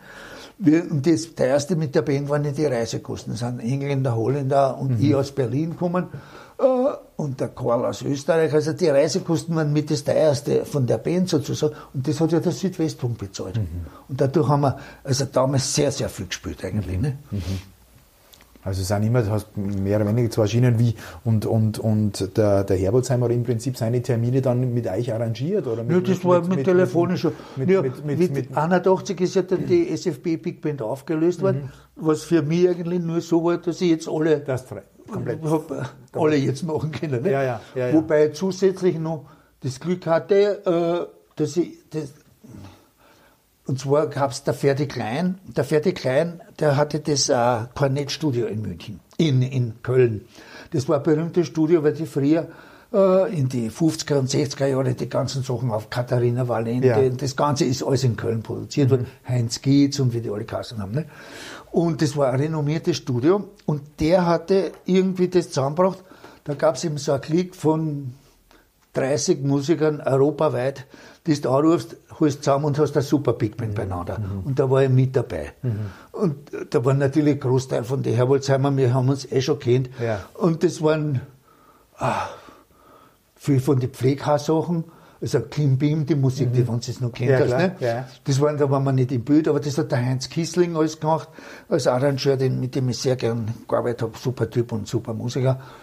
Und dann waren halt, wie sehr Musikfestspiele, Recklinghausen mhm. oder Telezirkus mit Michael Schanze, war nicht alles laut, aber die Gage war natürlich gut, weil das war nicht mehr jeder Fernsehjob, waren drei Tage und damals die Gage von 1000 Mark pro Tag für mhm. Fernsehen. Ne? Ja. Und davon habe ich das Haus da gebaut. Ja, ja.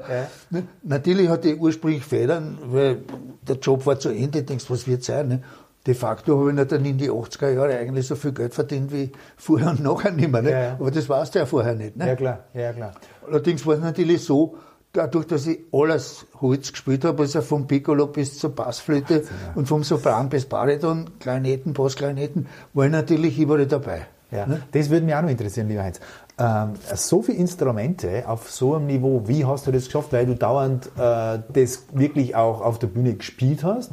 Oder hast du wirklich auch das Doubling und, und das Ganze wirklich auch geübt so? Also zack, weg, zack, weg? Nee, das war insofern recht schwierig ich habe in Wien, also erst nur mit Saxophon so angefangen, mit ja. Bariton, ja. Und wie ich dann so Profi geworden bin, also da haben die alle gesagt, naja, der Saxophonist muss Klarinetten haben. Das gehört einfach dazu, mhm. sonst wirst du nie einen gescheiten Job kriegen. Ich habe aber Radiotechnik studiert und deswegen konntest du nicht ein anderes Studium beginnen, also Musikstudium. Mhm. Also, und ich konnte nur dann in Wien zu dem berühmten Karel Vlach als Gasthörer kommen. Was sehr witzig war eigentlich, das ist eine Anekdote, eine äh, eigene Anekdote gewesen, weil damals waren die Aufnahmsprüfungen nicht, dass jeder einzelne, das waren alle. Ich komme in die Akademie eine, die war damals noch im Konzerthaus im Keller unten, ne, komme rein und da sind die Klarinettisten auf und ab am Spielen. Man denkt, du hast überhaupt keine Chance. dann komme ich drauf, die haben eigentlich nur Transponieren geübt von A auf B Kleineten. Also. Dann denke ich mir, nee, das soll überhaupt eine geben. Na gut, ich bin eine. Dann war für mich einer dran, ne, der spielt halt so. Und da sagt er, schleppen Sie nicht. und ich habe nicht gewusst, was das ist, nicht schleppen. Und dann, der spielt wieder. Ja, ich habe doch gesagt, Sie sollen nicht schleppen. Und der spielt sie doch. Ne? Und dann hat er einen Tobsuchtsanfall gekriegt, hat einen Tessel zertrümmert und hat den rausgehauen. Ne? Und dann war ich dran für meines Empfindens genauso gespielt war, mich hat er genommen. Ne? Mhm. Na gut, bin ich hin und dann sollte ich aber Töne aushalten. Aber ein Jahr lang. Ein Jahr lang Töne aushalten. Mhm. Auf einer Nullerbahn mhm. mit Baumstimme drauf, mir ist der Hals so aufgegangen, ich habe keine Hemdkragen mehr zugekriegt. Ich wollte aber spielen. Ja, ja. ja.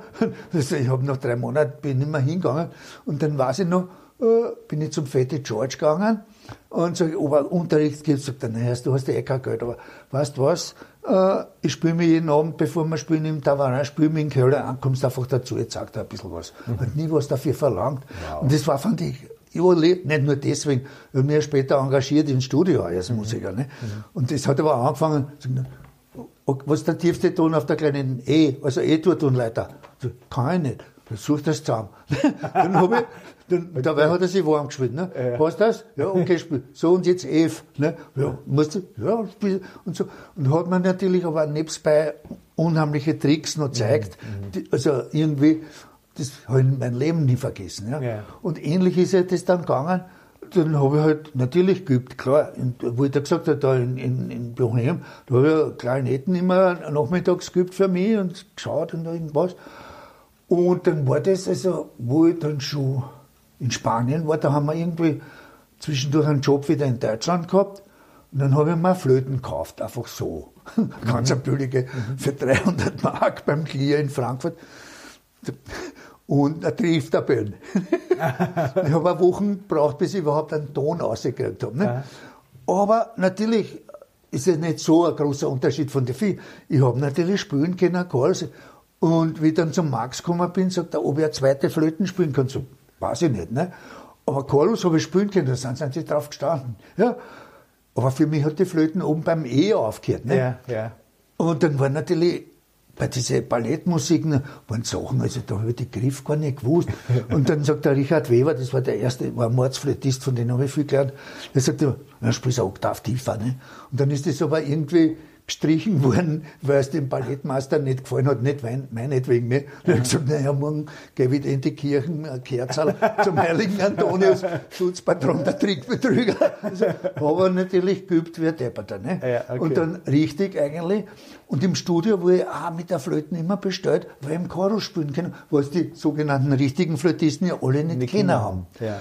Und, aber die haben natürlich immer von den Flötisten irgendwelche Ätzes, du trinkst viel drauf. Ich habe alles, was die mir gesagt haben, wie ein Schwamm aufgesungen, mhm. weil ich habe ja nichts gewusst davon. Ja, ne? ja. Und natürlich mit der Zeit, ist es, das ist dann so gewesen, dass zum Beispiel in Berlin, wenn sie im Studio zwei Flöten gebraucht haben, war das immer ich und der Erwin Milzkott.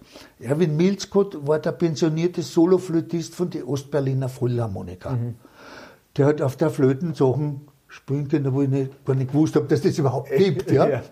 Auf dem Studio habe ich erste Flöte gespielt, weil ich das Phrasierung und das Timing gehabt habe. Ja? ja? Und der hat mich bewundert für das, was ich auf der Flöte spielen kann, was er nicht kann. Ja. Und ich ihn für das. Mhm. Das war so eine gegenseitige Hochachtung bei einer Freundschaft, kann man sagen. Ja?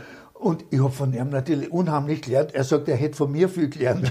Wobei nie ein, Anführungszeichen, ein richtiger Flötist gewesen war eigentlich. Ja, ne? ja. Aber natürlich habe ich über die Jahre hinweg gemacht. Und dann kommt natürlich die Sturheit dazu, mhm. auch dazu. Weil ich, äh, nach meiner Scheidung von meiner ersten Frau, die ist dann nach Spanien wiedergezogen. Und meine Tochter ist ja dann in Spanien aufgewachsen und ist ein Jahr erst nach Berlin gekommen und ein Jahr bin ich nach Spanien. Und ich habe dann immer die Flöten, nur die Flöten mitgenommen mhm. und in Urlaub halt immer geübt und dem Urlaub habe ich einen Ton wie in der Oper gehabt, wie es sich gehört, ne? Eine Woche in der Big Band gespielt und es hat wieder gelungen, wie Saxophonist, der probiert Flöten spielen. Ja? Frustpegel sehr hoch. Aber über die, es dauert einfach lang. Mhm. Ne? Und über die Jahre hinweg habe ich dann doch einen Ton wirklich gehabt. Ne? Mhm. Wobei ich immer wieder versucht habe, zum Beispiel in Berlin ja Saxophon unterrichtet, offiziell klassisch, aber zu mir sind natürlich die ganzen Jahre auch gekommen. Ja. Ich habe nie ein Problem damit gehabt, weil an Jahre hat es nie, nie was geschaut von Klassik, was zu erfahren und umgekehrt. Ne? Aber dann gab es ja den berühmten Karl-Heinz Schmitz, Professor aller Grade, ja, der europäische Flötenguru überhaupt, ne? Das, bei dem wir Unterricht haben können, ne? Sagt er, solange Sie Saxophon spielen, ist das sinnlos. No. Sag ich, na, Sie sind gut, ich muss eine Familie ernähren. ja, und da, das, da hat man nichts. Ja. Okay. Hat man das alles selber, ja. die haben sich einfach geweigert. Also, das ist sinnlos, solange Sie Saxophon spielen, werden Sie nie einen, einen Ton auf der ja. Flöten. Habe ich eh nicht. Aber für Saxophonisten habe ich einen recht guten, das weiß ich schon. ja, apropos Berlin, das wollte ich auch unbedingt anschneiden. Du hast äh, in den 70er Jahren in Berlin einen Lehrauftrag gehabt für für klassische Saxophon. Ja, ja, es gab ja, keine Saxophon. Ja, ja. ja also, es gab ja keine, keine ja. Jazzabteilungen. Das heißt, du hast ja auch die ganzen äh, klassischen, äh, das ganze klassische ja. Repertoire, die ganzen ja. Konzerte, Glas und also alles, also, was es gibt, hast du drauf geschafft. Äh, ja, auf, nicht auf, ganz drauf geschafft, da, hätte, da müsste ich so lange üben. Ja, ja. Da, aber ich kenne es natürlich hin und wieder vollkommen auswendig nicht, aber ja, ich kenne die, die, Literatur kenne ich bis zum geht nicht mehr. Ne? Ja. Und ich habe ja auch sehr viel Klassik gespielt, wenn Radio Symphonieorchester und mit den Philharmoniker auch meistens. Da gibt es ja die schöne Geschichte, die, an die kann ich mich erinnern, mit dem Karajan. Das hast du uns einmal erzählt. ja, ja, das, das, das, muss man unbedingt nochmal erzählen. Das nee, ist das, ja unglaublich. Da haben sie mich bestellt. Das ist auf einer Platte drauf. Ja. Gibt es eine Platte, Marschplatte mit den Berliner Philharmoniker. Und das haben sie in, die Thiel, in der Thielkirche wurde das aufgenommen, wie auch immer. Und da wurde das Saxophon bestellt, also telefonisch, ich bin da, da, bin da, ne, sitze da und habe eigentlich nichts zu tun gehabt, weil der Saxophon ist ja nur bei äh, Sousa, Raul Sousa Marsch und ein paar Sachen. Aber bei Mozart Märsche ist ja nichts zu tun. Und was. Jedenfalls, ich sitze da, der Maestro kommt im Karajan, Karajan mit mhm. einem schwarzen Rollkragenpullover, fängt zum Dirigieren an. Noch gesagt, taktisch schmeißt er den Stock hin, sagt, das ist ja unmöglich, geht weg. Mhm. Sagt nichts der lässt Bescheid sagen. Ne? Okay. Dann kam der Orchesterwarschland wieder, sagt er, ja, das ist abgegeben, das Blech hat ihm nicht taugt. Ne? Aber das sagt er nicht, der, der lässt Bescheid sagen. Ne? Mhm. Nein, also der Termin nicht. Einen neuen Termin machen, dann ja rufen an. Ist aber natürlich bezahlt worden und ja. gut bezahlt worden. Ne? Mhm. Also de facto habe ich fünf Termine dann gehabt, vier habe ich nicht einen Ton gespielt. Ja. Bin aber bezahlt worden dafür. Ja, ja. Beim fünften war es dann soweit, irgendwelche Susa-Märsche oder so, da wo Saxophon, war kein, kein Thema eigentlich, ne? weil es war natürlich ein gutes Geschäft im Grunde genommen. Ne? Aber ich habe jetzt mal so ein modernes Arrangement auch gespielt, hast du uns mal erzählt, kann ich mich auch noch gut erinnern, wo ihr dann irgendwie nach äh, Minuten im Prinzip das, die, die, Takt verloren habt und in der Mitte habt ihr dann diesen Lauf einbaut. Und das kannst, äh, das weiß ich jetzt gar nicht mehr. Das hast du mir mal erzählt, äh, die ganze Range rauf und runter runter. Die habe es dann irgendwann einmal reinbaut. Äh, im, im, ah, ich glaube mit den Philharmonikern. Also da hat es euch rausgeworfen mit dem Zählen nach, nach, nach einer Minute und dann habt ihr euch irgendwo ausgemacht, bei Tag 222 baut es irgendwo diesen Lauf ein. Äh, das, kannst, kannst du dich nicht mehr erinnern? Das weiß ich. Nee, wir haben ein paar Sachen gehabt, mit dem Radiosymphonieorchester, da haben sie ja so modernere Sachen gemacht. Ja. Also da weiß ich nur eine Geschichte, da war ich bestellt mit Lothar Norg und Sieg Fröhlich, da habe ich Lieder Art gespielt und Tenor und Bariton. Und da war der Siegfried Palm, der Cellist, und da war von einem russischen Komponisten irgendein Cello-Konzert, weiß ich. Und wir haben gehabt die Noten, ich weiß es nicht, das weiß ich heute noch genau, weiß ich, 264 Takte Pause und dann ja, auf einer ja, zwei ja, genau. und, und, und tiefe B, hohe genau, F das das, im ja. 64. also praktisch unspielbar, auf ganz obskure Taktteile und dann das noch einmal und dann war noch einmal 60 Takte Pause und dann das noch einmal und noch einmal irgendwo und dann Schluss. Und dann habe ich geschaut, im Tenor waren genau die gleichen Noten und im Bariton A. Ah, der Junge hat wohl im Birkel nachgeschaut, das ist der tiefste und der höchste Ton ja, genau. und hat das hingeschrieben. Naja, der Dirigent hat äh, große Schwimmbewegungen vollführt. Wir haben also schon im dritten Takt nicht mehr, gewusst, wo wir sind. Und dachten, wir kriegen einen Einsatz oder irgendwas. Nix. Auf einmal war das Stickel aus. Wir haben keinen Ton gespielt. Es wurde aber nicht irgendwie missbilligend also, okay. notiert, dass wir ja, nicht ja. gespielt haben. Das ist auch nicht aufgefallen irgendwie. Ne? Und der Lothar sagt zu mir, erst Heinz, was machen wir? Wir können da nicht einfach nicht spielen. Das geht ja nicht. Und jetzt habe ich aber zufällig auf die Studiouhr geschaut, die so gerade aus in meinem Blickfeld war. Und habe gesehen, das Stück dauert so circa zehn Minuten. Und dann habe ich gesagt, du pass auf, wenn das wieder kommt, kann mich erinnern, so nach sieben Minuten ungefähr, war ein richtiger Wirbel hinten mit Timpani und alles, ein Rosengrau. Wenn das ist und wir kriegen, wenn der Wirbel ist, blasen wir halt auch eine. Das können wir sowieso nicht spielen, aber dann machen wir halt auch unseren Wirbel. Das haben wir auch gemacht es wurde weder positiv noch negativ bewertet. Wir sind gut bezahlt worden. Aber mit dieser neuen Musik und irgendwann, dann war auch noch, der hieß Karl-Heinz Waren. Der, der hat eine Sonate über den Zweiten Weltkrieg geschrieben und da waren zwei Solo drin. Da war der Helmut Brandt und ich. Und da haben wir irgendwie, was er, was er sich so unter Jazz halt so vorgestellt hat, ne? da haben wir dann auch Solo gespielt und da war so begeistert und dann war immer bestellt. Äh, in der Gruppe Neue Musik. Aha. Absurde Sachen eigentlich, ja. Aber sehr gut bezahlt, weil offizielle Kultur so ungefähr. War sehr komisch, aber ich habe mich eigentlich mehr amüsiert in der ganzen Geschichte, ja. Und dann, eine gute Geschichte weiß ich noch, mit den Philharmoniker haben sie mir mal bestellt. Für ein Bolero. Die habe ich x-mal schon gespielt, ne? Und da fangst du mit dem Sopran an. Mit dem Sopran. Ne? Mhm.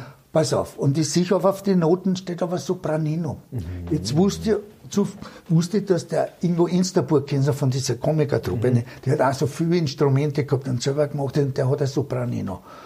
Und ich rufe ihn an, hörst Ingo, kann ich mir das Sopranino von dir ausleichen? Ja, selbstverständlich, ich hol mir das aus, komm, hol mir das Sopranino, bla, passt gut, komm zur zweiten Probe, ne? das dauert eher eine Stunde, bis, das Sopran bis du da dran bist, ne? ich setze an, ganz dumm zu tief. 50 Köpfe drehen sich zu mir um und ich sehe im Blickwinkel, da steht Sopranino in Fa. Okay. Das gibt es ja gar nicht mehr, mehr heutzutage. Ja. Aber das war natürlich Sopranino in S. Ja, natürlich. Ja, und dann sehe ich, das war sie eh nicht ausgegangen, weil wenn du wirklich mit Sopranino spielst, müssen es drei Saxophone bestellen, weil das mhm. ist diese Leimtitel. Und dann übernimmt das Sopran und dann mhm. übernimmt das Tenor in an. Und sie bestellen aber immer nur zwei. Ja, klar. Und dann steht das mit Bleistift in der Sopranstimme, musst du mit C um anfangen, also geschrieben eine Idee, ne? Ja. relativ pianissimo, was haglich ist. Das hab, da haben wir früher immer äh, so, anders Sopran ausleihen müssen. Ich habe ja Sopran gehabt vom Keilwert. Mhm. Also für nichts für Bild im Katalog. Das Beste von denen, was gehabt haben, aber es, ja. Das habe ich nicht drauf spielen mir traut. Ne? Da haben wir dann ein anderes ausprobiert. Okay, wo ich dann, wie ich dann das, das, das Martin gehabt habe, da ist das natürlich schon gegangen. Ne? Mhm. Also du hast wahnsinnig viel erlebt mit, mit äh, das würden wir auch noch mit, mit der Creme de la Creme der Musiker europaweit und weltweit. Gibt es da einen, wo du sagst, der hat wirklich rausgestochen, da, das, das ist wirklich ein Musiker gewesen, der sagst, wo du sagst, das war einzigartig vom, vom Spiel her oder von der Auffassung her? Nein, also das kann ich nicht, an, nicht sagen. Kann ich nicht sagen, weil es, es, du hast wirklich die, die, die hochklassigsten. Ja. Und ab einem gewissen Zeitpunkt ist sinnlos zu sagen, ob der besser ist oder der ja. besser. Mhm. Du kannst das Handwerkliche sowieso. Ja? Mhm. Und dann kannst du nur sagen, stilistisch das. Aber irgendwo hat jeder was. Und wenn du das erkennst und die Achtung davor hast, ist das einfach da. Und das, das ist, ja ein bisschen die Persönlichkeit. Die Persönlichkeit, die, die ja, sehr, sehr die musikalische, ja, ja klar. Ja. Äh, es sind so Sachen, äh, zum Beispiel kann ich mich erinnern, so Sachen mit Stan Gates, der äh, eigentlich seit ziemlich, sein Leben lang ein ziemliches Arschloch war mhm. auf Deutschland. Ne? Mhm. Was die wenigsten gewusst haben, er war schwerster Alkoholiker. Mhm. Ne? Mhm. Und sein Arschlochgehabe äh, war eigentlich Selbstverteidigung. Um Ne? Ja. Und zum Schluss, wie er so krank war, der durfte nur mehr in Begleitung seines Arztes spielen. Ne? Mhm. Da war er in Berlin, da bin ich mit dem Bobby Burgess hin, da haben wir uns lange unterhalten. Er hat gesagt, er weiß, dass das sein Leben lang Arschloch ist, jetzt, wo er nicht mehr saufen darf. Mhm. der ist ja an Leberkrebs gestorben. Ja, ja. Ne? Genau. Hat er sich das ein, ja. Und war eigentlich ganz leibend, das Typ. Ja? Mhm. Und die meisten Typen äh, waren eigentlich unheimlich leibend, muss mhm. ich sagen auch die Größten, also, weiß ich, kann mich erinnern, wie der Maliger nochmal eingestiegen ist mit dem Ball und mich bald angeschissen, ja, auf Deutsch gesagt, ja. ja, ja. Der war dermaßen lieb und nett zu mir, ja. Wobei alle sagen, Maliger ist ein unheimliches Arschloch gewesen, ja. Mhm. Aber wenn es um andere, in dem Fall jüngere Musiker geht zum weiter, gerade hast du eine unheimliche Solidarität, gerade unter den amerikanischen Musikern. Ah ja, okay. Äh, äh, wirklich mhm. enorm. Mhm. Das, äh, du hast diese, äh, wie soll man sagen, nicht-Solidarität oder diese die Konkurrenz? Konkurrenz wird eigentlich mehr gemacht von den Leuten rundherum. Mhm, okay. Von den Verlagen, von den Managern und so weiter. Ja? Mhm, mhm. die Musiker selber sind eigentlich ziemlich solidarisch. Mhm. Wobei natürlich das amerikanische System nicht unterschätzen darfst. Du bist ja als Sideman in einer Band quasi der, der Fußabstreifer für mhm. alle. Ja?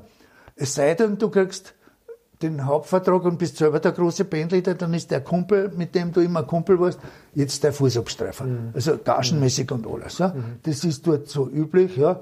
Das äh, hier in Europa eigentlich nur bei Commerzbands. Ja. Unter Jazzern ist es nicht üblich, muss man schon fast sagen. Ne. Während in Amerika ist es bei den Jazzern auch so üblich, aber dort ist Jazz auch Showbusiness im weitesten Sinne. Mhm. Während bei uns wurde zu wenig äh, äh, verdient damit, wollen wir so sagen. Ja, das heißt, es gab die Geschichte nicht. Und dann hast du natürlich auch eine Entwicklung, die anders ist. Zum Beispiel, dass viele, die äh, größten amerikanischen Musiker, die besten, allerbesten, haben aber nur ihre Sachen drauf. Mhm. Ja? Und was anderes kennen sie nicht. Ja? Mhm. Und sie haben leben von den Namen, den sie sich als Individuum geschaut haben. Weil der McBreaker ist der McBreaker und dafür wird er auch engagiert. Oder der Gates oder was es ist. Ja? Mhm. Und nicht, weil er alles kann. Mhm. Wenn du in Europa so einen Namen hast, kannst du davon trotzdem nicht leben, weil es nicht genug Geschäft gibt einfach. Ja. ja? Mhm. Das heißt, in Europa musst du, musst du universell sein. Du musst, wenn du Geld verdienen willst, musst auch ein Polka oder sonst was auch spielen können was die Amis nicht kennen. Mhm. Ja, zum Beispiel. Ja. Ja. Klassische Beispiel war das zum Beispiel mit der Hildegard Knef. Die hat eine Tournee gehabt und da waren die Berliner Studiomusiker, die alle kennt die vorher auf Tournee waren. Und dann hat es einen neuen Manager gehabt, glaube das war der, der Schwenker oder wie der hieß. Der hat gesagt, na, die Berliner Musiker, die sind uns, der, komm, wir holen uns die amerikanischen Musiker. Und äh, haben, die sind viel billiger, haben sie also die Amis geholt. Ne? Und ich war, ich war nämlich bei einer Probe dabei und da war also ein Bassist, also mit Slap, Slap Thumb und alles, der mhm. Knatteltattel, alles gespielt, ja. Aber einen langsamen Walzer, wo die Hilde Landsrote Rosen sein, hat er nicht spielen können. Ja, ja. ja. Und die anderen, das war das so, die haben es wieder heimschicken müssen. Mhm. Dann waren die Berliner natürlich doppelt so teuer. Richtig. Ja. Wobei die Hilde war okay. Die Hilde war super. Die hat sich für ihre Musiker eingesetzt, muss mhm. man wirklich sagen. Ne? Mhm. Das waren nur die Manager, die da deppert sind. Ne? Ja, ja. Wie, wie, siehst du die, die, die, Entwicklung der Ausbildung? Also äh, man, jetzt deine Generation oder, oder jetzt, sagen wir jetzt mal, noch, noch Coltrane an und die haben alle nicht im Prinzip studiert. Ja, die haben ja. sie, ihr habt es alle irgendwie durchspielen also ja. durch einen richtig echten Prozess habt ja, ihr das anerlernt äh, äh, mit allen Schikanen, die man da erlebt. Aber richtig hautnah und reingeworfen oder raufgeworfen auf die Bühne, probiert und probiert, das hört man immer wieder, wenn man live fragt.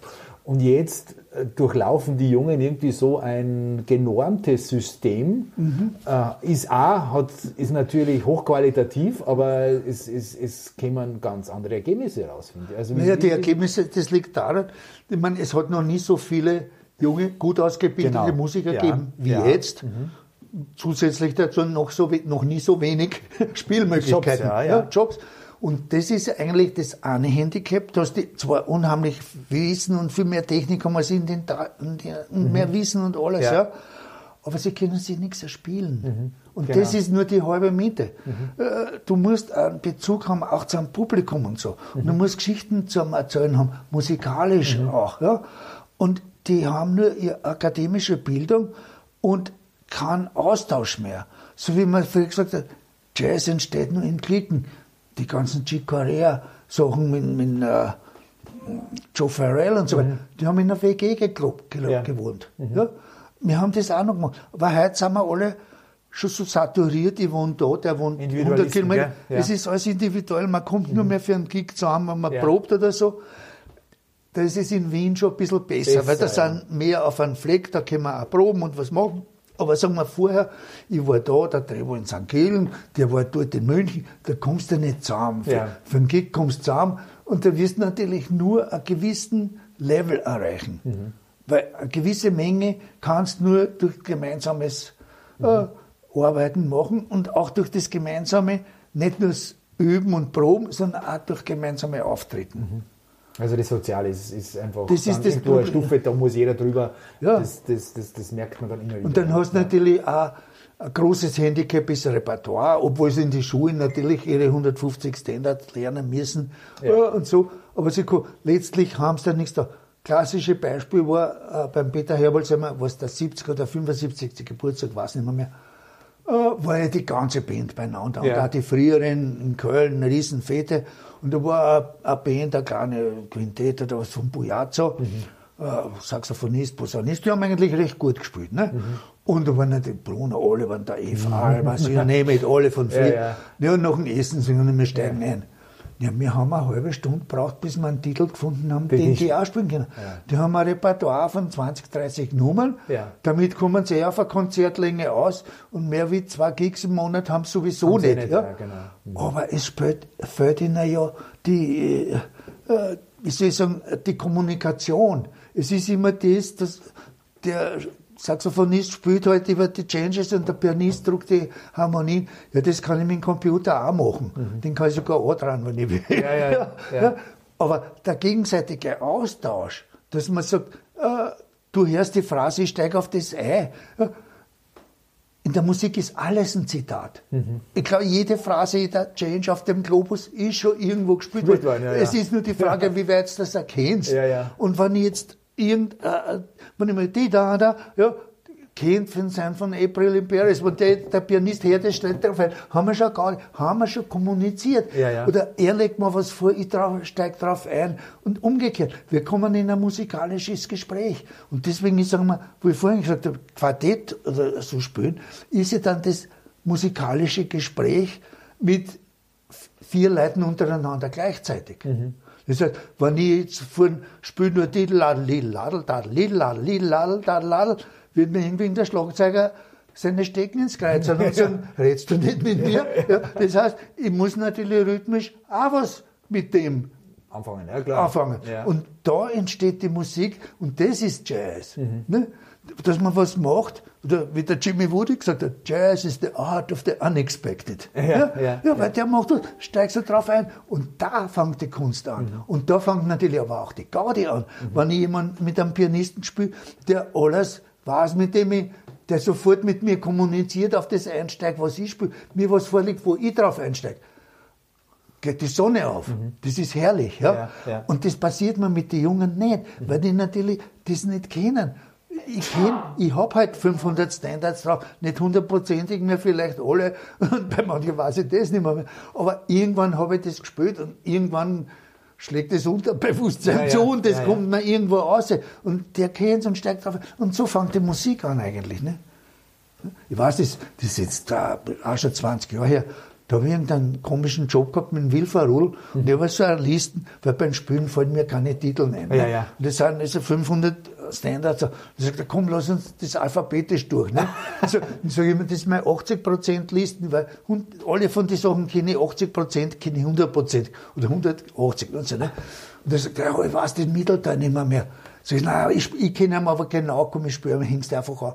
Ja, natürlich noch am zweiten Tag wieder gewusst. Ja, man sagt gar nicht, ja, ja. Und umgekehrt. So, ich weiß das nicht mehr. mehr. Nein, ich mache ne? äh, Ja, dann ist mir wieder eingefallen. Ne? Mhm und das Titel, die wir 30 Jahre nicht mehr gespielt haben, haben wir auf einmal wieder zusammen geschustert, mehr oder weniger, aber dann natürlich schon gut gespielt. Nur im Moment hast du es nicht mehr gewusst. Es war super, wir haben so eine Gaudi gehabt. Ne? Und das ist eigentlich, wo es anfängt. Ne? Mhm.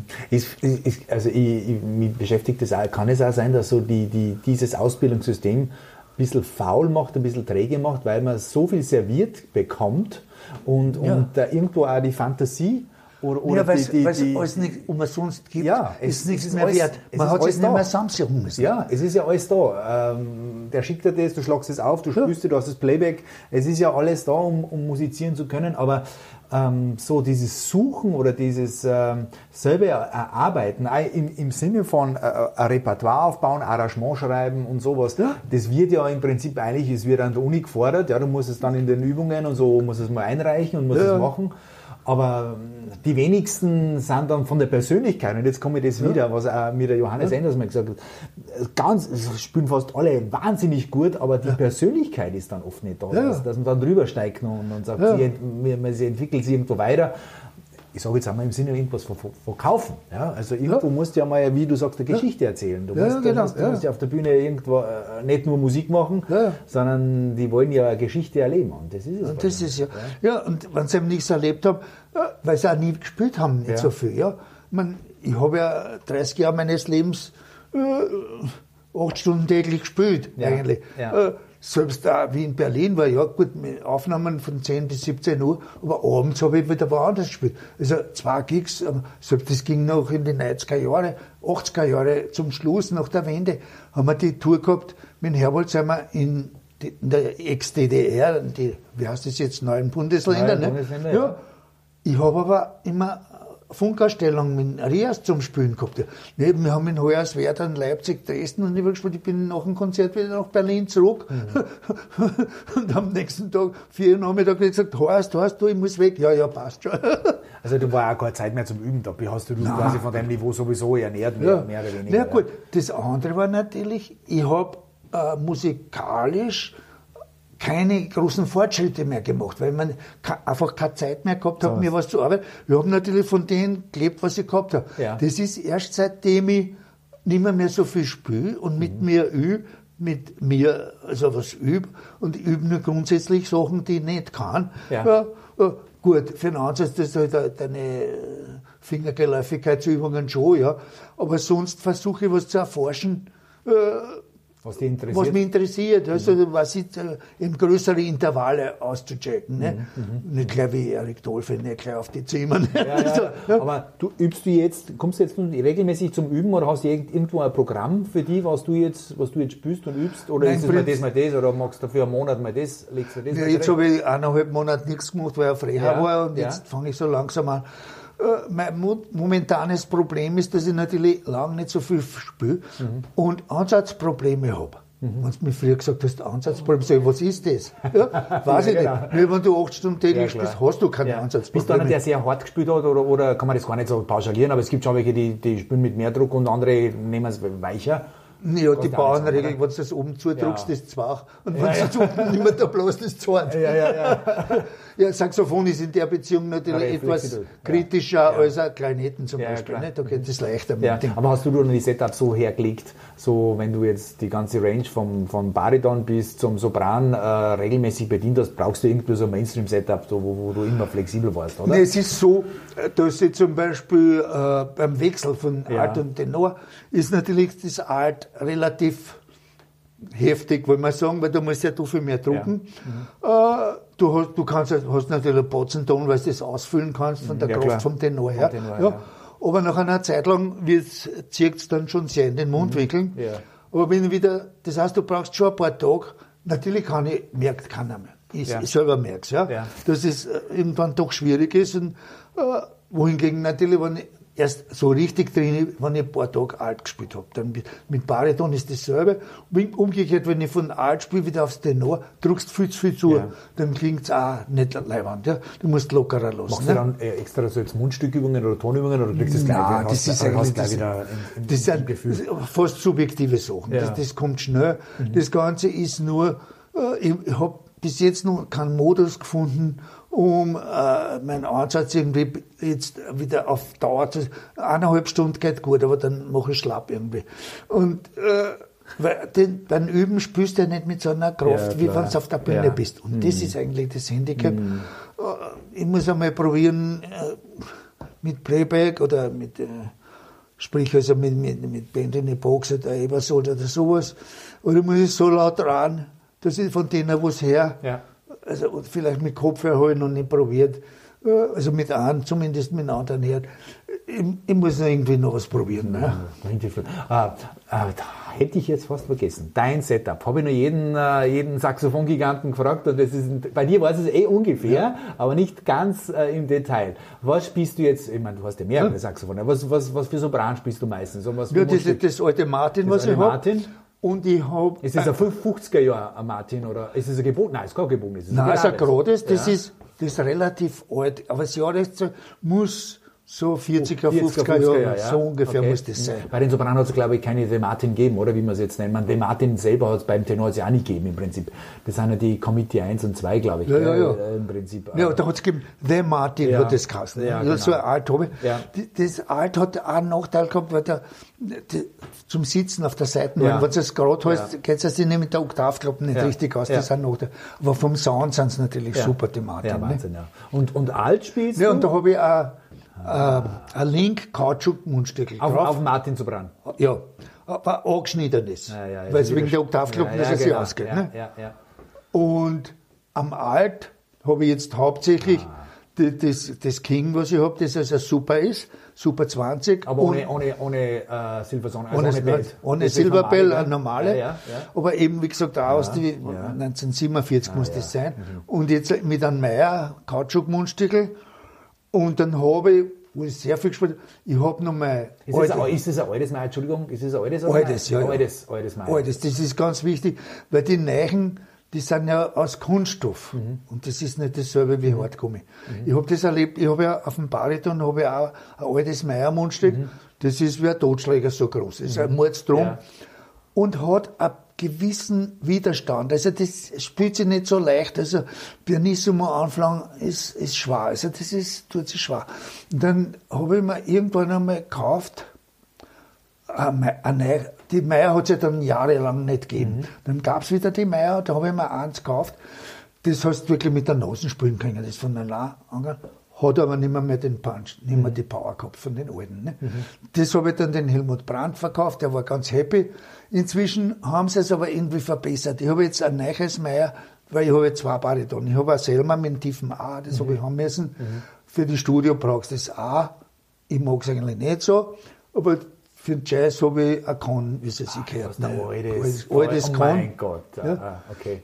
Wobei, M32, wie heißen die? M15. M15, ja, okay, ja, ja, ja. Im 12 waren die Tenor mhm. und im 15. ja, ja. Und, mhm. und das ist super beieinander. Mhm. Und das, Was spielst du da? Jetzt spielst du auch? Da spielt das Meier, das alte. Ja. Das altes Meier. Okay. Ja. Und am Selma habe ich ein neues Meier da, weil das habe ich, ich habe ja eine Garnitur da und auch in Wien. Mhm. Ja. Und, ja, und am Tenor habe ich, also jetzt immer Link gespielt, also schon seit den 60er Jahren. Aber auch wieder alte Links wahrscheinlich. Und ja. jetzt habe ich die alten, ja. die, die, die insofern wichtig, wichtig sind, weil die alten Link haben eine größere Bohrung. Mhm. Also eine größere Kammer mhm. und dadurch stimmen weil die alten Instrumente mit den neuen Mundstücken, die haben eine kleinere Kammer, bist immer oben zu hoch und unten zu tief. Mhm. Das ist, wie wenn du zu hoch einstimmst. Mhm. Ja? Mhm. Und dann hast du ja viel von diesen Mundstücke jetzt, also wie die Dukov und, und Gardala und wie die alle heißen, die die Stufen drin haben. Ja. Also den Düseneffekt. Die Schärfe drin, gell? Ja, ja. Mhm. Die sind unheimlich laut mhm. und gut, Power, ja, aber der Ton tragt nicht. Mhm. Am Ende des Saales hörst nur mein Link und von dem hörst nichts. Das ist ein Ort, der Ton, ich sage immer, es kann nur so viel Energie rauskommen, als wie du eine gibst. Ja?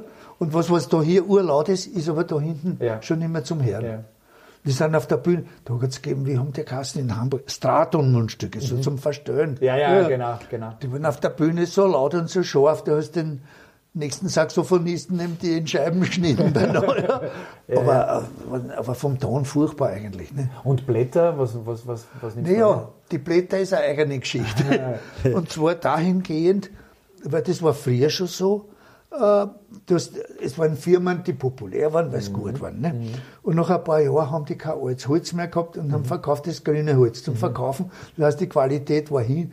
Und dann hast du wieder eine Firma suchen müssen, die keiner kennt hat, die ein gutes Holz gehabt hat. Mhm. Und nach fünf Jahren oder vier Jahren war da auch die Qualität wieder beim Teufel.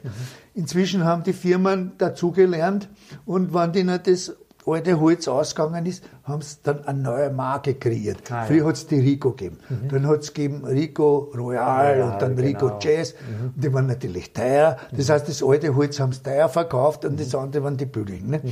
Und so hat es mit Java hat's dann auch, oder Fandoren, Fandoren hat dann, Java, ja. es nur Fandoren gegeben, dann Fandoren Java und No und was weiß ich. Mhm. Machen, das ist das, das neue Spiel. Ne? Und eigentlich kannst du immer nur eine Firma suchen, die keiner hat. Und da hatte jahrelang in Berlin, äh, wir haben die Kassen, Rifo, mhm. hat kein Mensch kennt. Mhm. Ja, in Berlin gab es ein Geschäft, die hießen die Holzbläser. Ja, die kenne ich, ja. ja. Und da habe ich die immer gehabt. Aha. Ich war der Einzige, der die gekauft hat. Okay. Die haben auch irrsinnig lang gehalten. Die waren also sehr gut. Die habe ich mir sogar, wie in Österreich schon, also in den 90er Jahren, wie ich da war, habe ich mir noch schicken lassen. Und irgendwann haben die gesagt, nein, die haben es nicht mehr, weil die hat sonst, ich war der Einzige, der die gekauft hat. Du hast wenig gekauft. Nein, und dann hat es aber die Firma hat's nicht mehr gegeben. Ja. Und da habe ich aber die im Internet noch mal gefunden, in Frankreich und habe die angeschrieben auf Englisch und habe sogar eine Antwort gekriegt, was bei Franzosen erstaunlich ja. ist. Ja. Und die haben gesagt, sie sind von Marker aufgekauft worden, ja. aber sie hätten nur welche und sie haben mir irgendwie zehn Schachteln noch geschickt davon. Die sind natürlich inzwischen auch aufgebraucht. Und dann habe ich die Marker genommen, sind aber nicht dasselbe. Mhm. Also das war nichts. Und in, in zur Zeit bloß ich, es ist eh nur bei den Metallmundstück hagelig. Bei den Couchmundstücken ist es eh nicht so hagelig. Mhm. Also auf dem Art spiele meistens die Java oder Rico, das ist relativ wurscht. Mhm. Ich richte mir sowieso her. Ja. Also, wenn du es aus der Schachtel nimmst, kannst du es eh nicht mhm. nehmen meistens. Mhm. Aber jetzt am Tenor, mit dem linken Mundstück, nehme ich die äh, François Louis. François Louis, ja. Die sind eigentlich mhm. nur für seine Blattschrauben ja, ja, bekannt genau. und so. Dass der Blätter auch macht, habe ich erst gar nicht gewusst. Mundstücke macht auch, ja. Ja, Mundstücke ja, auch ja. macht. Aber die sind auch gut. Aber natürlich, der Ausschuss ist auch mhm. nicht so gut. Also von einer Schachtel mit Zähne kannst auch nur sieben, acht brauchen eigentlich. Und tust du ins Wasser einlegen oder welche, welche oder schleifen? Ja, ja, natürlich. Wichtig, das Wichtigste ist, dass die Unterseite, ja. die gerade, ja. gerade ist. Mhm. Weil das, äh, früher habe ich das mit einer, so Teppichschneider kennen, ja. die so gerade ist, da kannst du mhm. es anziehen, weil das natürlich ein Naturprodukt ist und das wirft sie mal da. Mhm. Und wenn sie sich so wirft, in der Seite hochstellt, ja. geht die Luft auf der Seite aus, die Ansprache mhm. schlecht und so weiter. Ja. Also, dass es richtig aufliegt, ist das Wichtigste. Und dann habe ich, das hat ich weiß nicht, ob es das noch gibt, eh beim Limbacher, der mhm. hat das einmal gehabt, ja. also eine, eine raue Glasplatten vom ja. Verdoren. Ja. Damit kannst du streifen, das geht. Mhm. Und das ist nur ein Stift zum Herrichten. Mhm. Das geht unheimlich gut und okay. das ist natürlich noch besser, als wenn wir mit einer Seeklingen mhm. das machen. Wenn man ne? fein unterwegs ist, ja. ja. ja. Damit richte ich mir die Unterseiten ja. her mhm. und ich mache das dann mit einem Glas Wasser so hin und wieder äh, welche eine Hierarchie, welche sind mhm. hart und die sind ja. weich und dann sortiere ich mir die nach Stärke gerade mhm. und richte mir her und dann welche die nicht klingen. also ich kann 90 Prozent kann ich herrichten mhm. davon. Ne? Und was hältst von der Idee, äh, Kautschuk weicher, Metall härter? Ist, es, äh, ist das Illusion, die, die, man sich, die man sich da verspinnt? Nein, ist nicht, ist, ist nicht wirklich wahr. Es geht um die Bohrung wahrscheinlich, gell?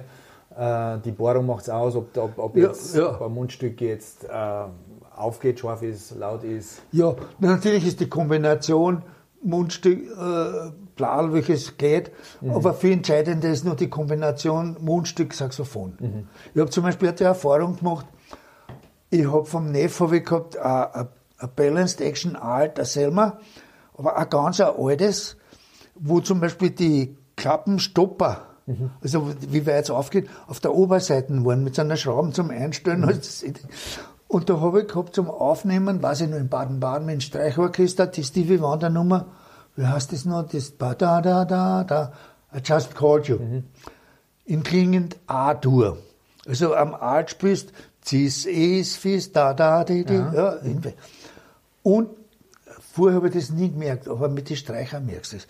Ich weiß jetzt nicht mehr, war das F oder Es, das Tief und das Fis zu hoch, aber irgendwie hat nicht gestimmt. Mhm. Ich habe also ordentlich geflucht. Ich meine, letztendlich habe ich es dann hingekriegt, ja. Mhm. Aber ich war unheimlich angefressen natürlich auf das Alt. Und wie ich wieder in Köln war, habe ich zum Neff gesagt, komm, nimm das zurück, gib mir anders. Und da hat er noch drei Balanced gehabt zum Aussuchen, ne. Und ich habe die alle drei probiert mit dem Meier-Mundstück, haben sie nicht viel genommen. Die waren alle drei relativ gut. Und dann habe ich mein altes Brillhardt noch genommen, das Weiße. Und da ist bei einem die Sonne aufgegangen, das war's. Das habe ich dann genommen. Ne? Also hast bei den anderen hat sich nicht so viel getan. Also die Kombination Mundstück, Saxophon ist enorm wichtig. Mhm.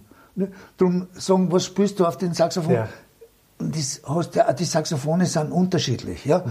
Der Neff hat gesagt zum Beispiel, er kann feststellen, ob ein Saxophon, was er kriegt zur Reparatur ist, von einem guten Spieler ist oder nicht. Mhm.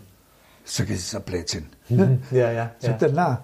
Das ist so, äh, und zwar, dass die, das, die Kristallstruktur sich verändert, wo die Schwingungsknoten sind. Mhm. Wenn einer so spielt, dass es nicht genau stimmt, dann sind die Knoten nicht so richtig. Okay. Und das verformt sie im Metall. Früher haben wir gesagt, sie einblasen. Sag ich, nein, einblasen heißt, am Instrument einblasen. Sich ans Instrument gewöhnen du vielleicht. Du gewöhnst ja, dich dran, ja, um die Handicap, die ja. das Instrument hast, auszugleichen. Ja, genau. Sagt er, nein, nein, du, man kann das Instrument auch verändern dadurch. Also man kann es auch kaputt spielen und gut spielen. Ja, ja. Und auch im Metall. Beim Holz ist mir klar, weil das weiß ich noch von der Geigen. Wenn du eine Woche lang die Geigen nicht gespielt hast, hat es nicht mehr gelungen. Hat es nicht mehr gelungen, ja. Das, mhm. das, bei Holzinstrumenten ist es so. Mhm. Ja? Das merke ich auch mit meiner Holzflöten. Ja. Deswegen nehme ich die nur für die Jazz-Sachen, wenn ich, also jetzt habe ich die Jobs eh nicht mehr in einer Big Band, wo du spielst, und dann ja. hast du, was ich, irgendwo äh, spielst Saxophon, dann vier Takte Flöten, dann wieder die, die wird nicht warm, die klingt ja, gar nicht. Ja. Da bist du mit der Silberflöten, durchblasen ist warm, kannst spielen. Ne? Das, das Holz braucht eine Zeit lang, ist bis es seine ja. Wort, aber dann hat es natürlich den super warmen Holzton auch. Ja, ne? ja, unbedingt, ja. Jetzt machen wir einen schönen Abschluss heute. Äh, jetzt machen wir noch ein paar kurze Fragen, die ich eigentlich immer alle frage. Was war das schönste Konzert, das du selber besucht hast? Was, was besucht habe? Ja, wo du selber dabei warst. Was war das, das wo du sagst? Das war, das war vor ein paar Jahren in Wien im Konzerthaus mit Hank Jones. er sollte mit dem Joe Lovano kommen, mhm. Im Duo, mhm. aber der Joe ist nicht gekommen mhm. und er hat ein Solo-Konzert gemacht. Mhm. Und Hank Jones, jetzt ist er ja tot, mhm. war für mich sowieso einer der geschmackvollsten Pianisten überhaupt. Und, ja, du hast gemerkt, der alte Herr, der hat so einen Spaß beim Spielen. Mhm. Eine Gaudi gehabt. Dann sagt er, ja, jetzt spielt er End Misbehaving. Sagt er, ja, er war ja schon in der Bühnenshow als Boygroup beim Fats Waller dabei. Ja. Und hat also lustige Ansagen gemacht und erlesenst geschmackvoll gespielt. Das war mit das schönste Konzert. Mhm. Und ein sehr schönes habe ich noch erlebt, auch ein paar Jahre später, also auch vor ein paar Jahren mit Gary Burton. Mhm. Da hat, äh, erst war, der war zweimal da in relativ kurzer Zeit und mit Chicorea im Duo. Ja, das ist Wahnsinn, gell? Das ist, äh, das die haben dreieinhalb ja. gespielt, zweieinhalb Stunden ja. gespielt, die alten ja. Unglaublich. Die haben nicht aufgehört. Ja. Und dann war Vasili Rubakava, der hat nach ja. einer Dreiviertelstunde aufgehört. Ja. Die ganzen ja. Und diese alten Zauseln spielen dreieinhalb Stunden ja. mit einer Begeisterung. Das, ja, das merkt man richtig, gell? Das merkst du, die haben so einen Spaß gehabt, das war gut. Und auf so einem Niveau, gell? Also, das ist immer, also das, das, das, Niveau und ich hätte es nie gedacht, wie ich, also, äh, Burton Korea. Und dachte, okay, jetzt ja. die zwei Wochen jetzt so, so quasi ja, mal richtiger ich von Kohle-Du äh, Kohle oder so, gell? Ja, Aber die spielen ja richtig von A bis Z alles ab, gell? ich habe ja sogar noch die allererste Platten von Gary Burton, was heißt Who is Gary Burton? Who is, ja, ja. Also, ja. Nein, den habe ich schon immer sehr verehrt. Na, also finde ich ja unglaublich. Äh, was war die letzte CD, die du gekauft hast? Die letzte CD. Hast, kaufst du überhaupt CDs oder tust du alles streamen? Heinz? Nein, ich, ich habe, was, was war denn das? Ich habe gekauft die äh, Cupbearers von Cupbearers. Jetzt? Von, ja, die, wegen der Nummer eigentlich. Ah, ja, okay. Die, das Cupbearers, weiß nicht, was den Titel mhm. von McIntosh ist die Nummer. Mhm. Okay. Super schönes Lied. Das kannte ich, aber ich habe es nirgendwo. Ich habe ja eine iTunes Library mit 55.000 Titeln. Oh mein Gott, ja. Nicht durch die Täschlerei. Ja. Erst habe ich meine ganzen CDs und die LPs digitalisiert ja. und in mhm. iTunes, weil ich habe das alles hier lassen und in mhm. Wien, ich habe es nur im Computer in iTunes. Mhm. Und da hat der David Gassarow noch in Strobe gewohnt, eh ah, ums Eck. Tatsächlich? Der hat hier, okay. weißt, 400 okay. Meter von mir gewohnt. Oh mein Gott, ja, ja. okay. Und dann hat er gesagt, meine 40 Gigabyte gegen deine 40 haben wir teilt. Ne? Ah, der David Und natürlich da hat ein Jahr lang die Tabletten rausgehauen, weil die Hälfte war eh das Gleiche. Ne? Ja, ja, klar. Und dann ja, wieder mit ja. dem tauscht und zum Schluss mit Emil Spani tauscht, meine 150 Gigabyte mit meine und das weiter. Und inzwischen sind es 450 Gigabyte. Okay, ja. Nur iTunes MP3-Geschichten. Ja. Also du kommst schon noch viel zum Hören auch? Du hast, du hast noch, wenig, oder ist, oder wenig. Das, ja. Also ich höre mir eigentlich immer nur gezielt an. Mhm. Bestimmte Sachen. Bestimmte Arrangements, oder die, die du suchst oder Ja, oder das ist Titel. natürlich ein irrsinniger Fundus ja. zum Arrangieren. Ja, ja.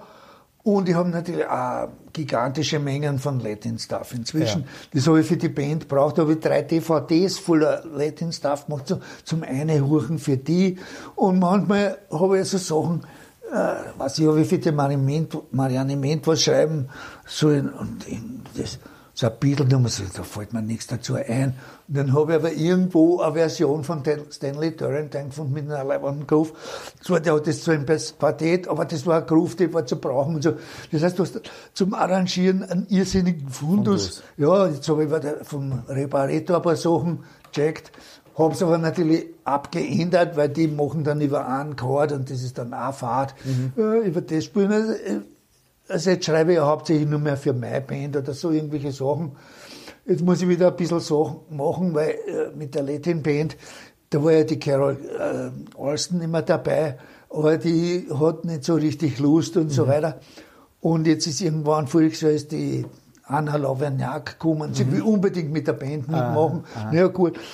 Äh, ich will aber jetzt nicht die Arrangemente, die für die Carol gespielt habe, eins ja, zu eins für die anderen nehmen. Ja. Das ist auch nicht die ferne, ferne ja. Art. Ja. Ja. Also, da muss man was überlegen, irgendwie ein paar werden wir für den Anfang schon für sie nehmen und werden wir schauen, wie es geht. Und so, äh, vor allem ist jetzt so, ähm, kann das jetzt nicht sagen, weil jetzt wird schon herum sein, dass der zwei aufhört selber. Mhm.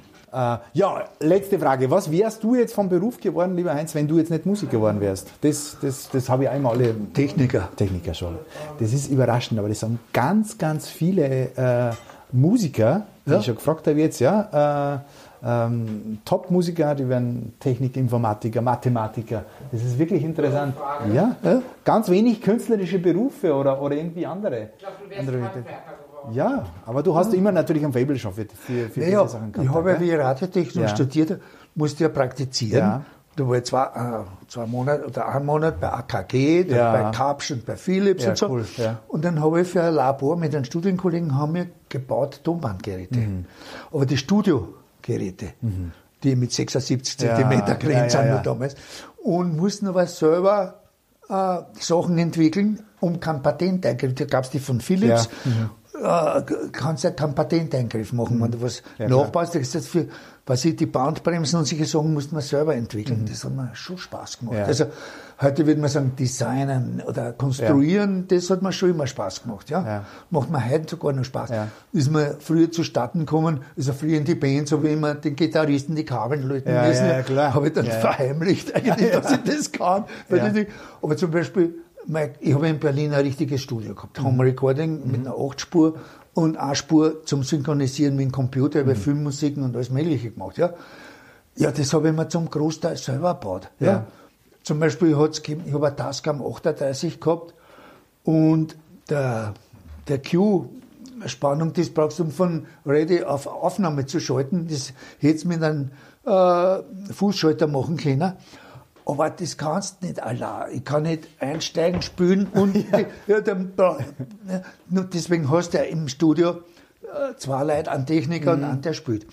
Ich hätte es aber umgehen können, indem ich eine Spur schalt, die man äh, wo ich den Cue auf der Spur habe. Ja, das heißt, der schalt, im Spülen schaltet der dort, wo ich einsteigen will, um. Mhm. Nur das Signal war schwach.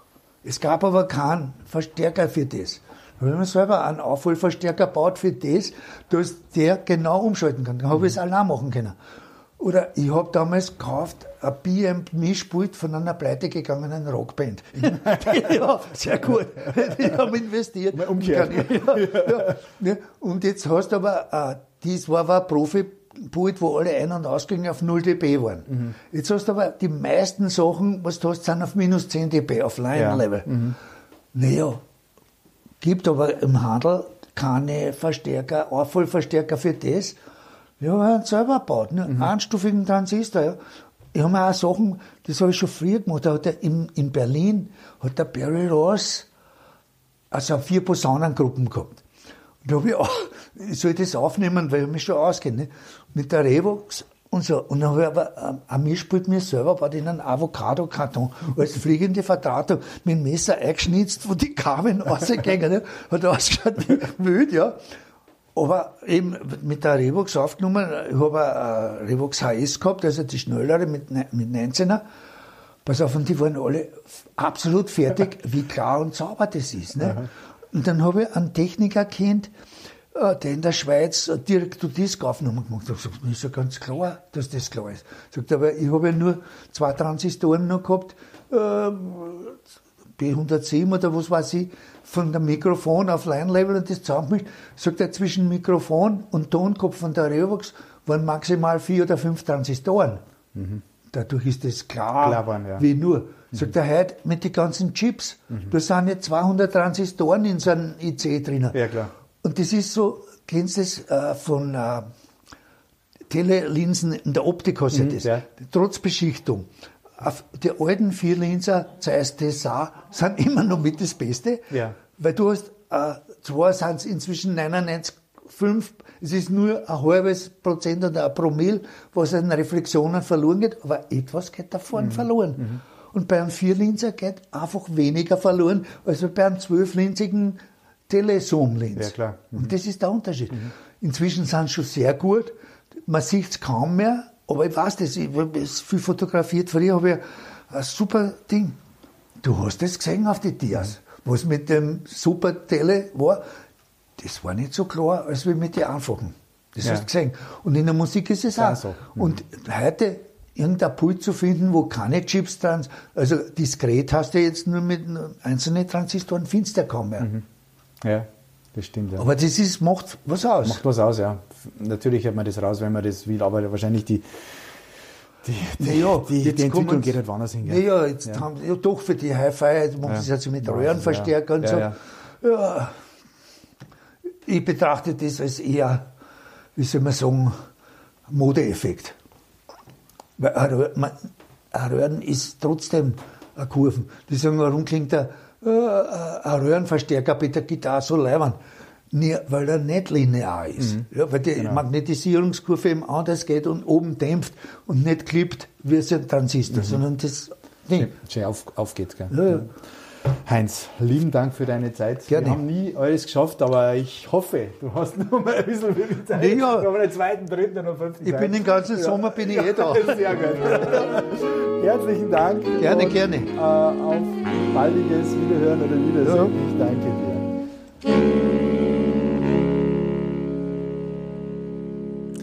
Ja, ich denke, ich habe nicht zu viel versprochen. Das war der geniale Heinz von Hermann in einem langen, ausführlichen Interview. Und ich hoffe, ich kann wieder mal zum Heinz fahren und äh, wieder ein paar Stunden über Saxophone zum Beispiel plaudern, weil er hat ein unheimliches Wissen, auch viele verschiedene, sehr, sehr spannende Saxophoninstrumente.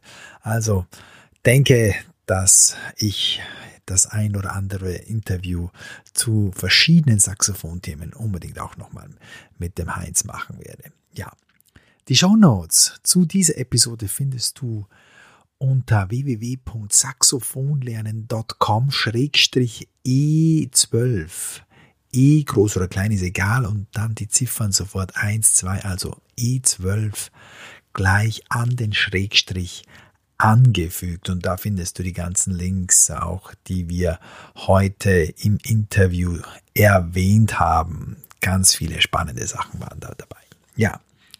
Und wenn du Lust hast, mich zu unterstützen beim Podcast über Saxophon-Themen, dann geh doch bitte auf iTunes und hinterlasse eine gute Bewertung für meinen Podcast. Das hilft mir nämlich, noch mehr Menschen zu erreichen. Da werde ich vielleicht dann höher gerankt, sozusagen in den iTunes Podcast Charts, um mehr Saxophon-Interessierte können meine Themen hören. Und wenn du selbst Themen hast, die dich interessieren, dann schreib mir einfach joe at saxophonlernen.com, Saxophonlernen mit F geschrieben, J-O-E und das Ad-Zeichen davor. Und ich versuche sie auch, das Thema dann früher oder später in das Programm aufzunehmen. Ja, das war es auch schon. Ist, schon ist gut, zwei Stunden, die sind jetzt schon abgelaufen. Aber wie gesagt, ich denke, es war wirklich jede Sekunde wert. Ich danke dir für deine Saxophonzeit. Ich wünsche dir noch einen schönen Tag. Bis bald, bis zur nächsten Episode. Dein Joe Meyer.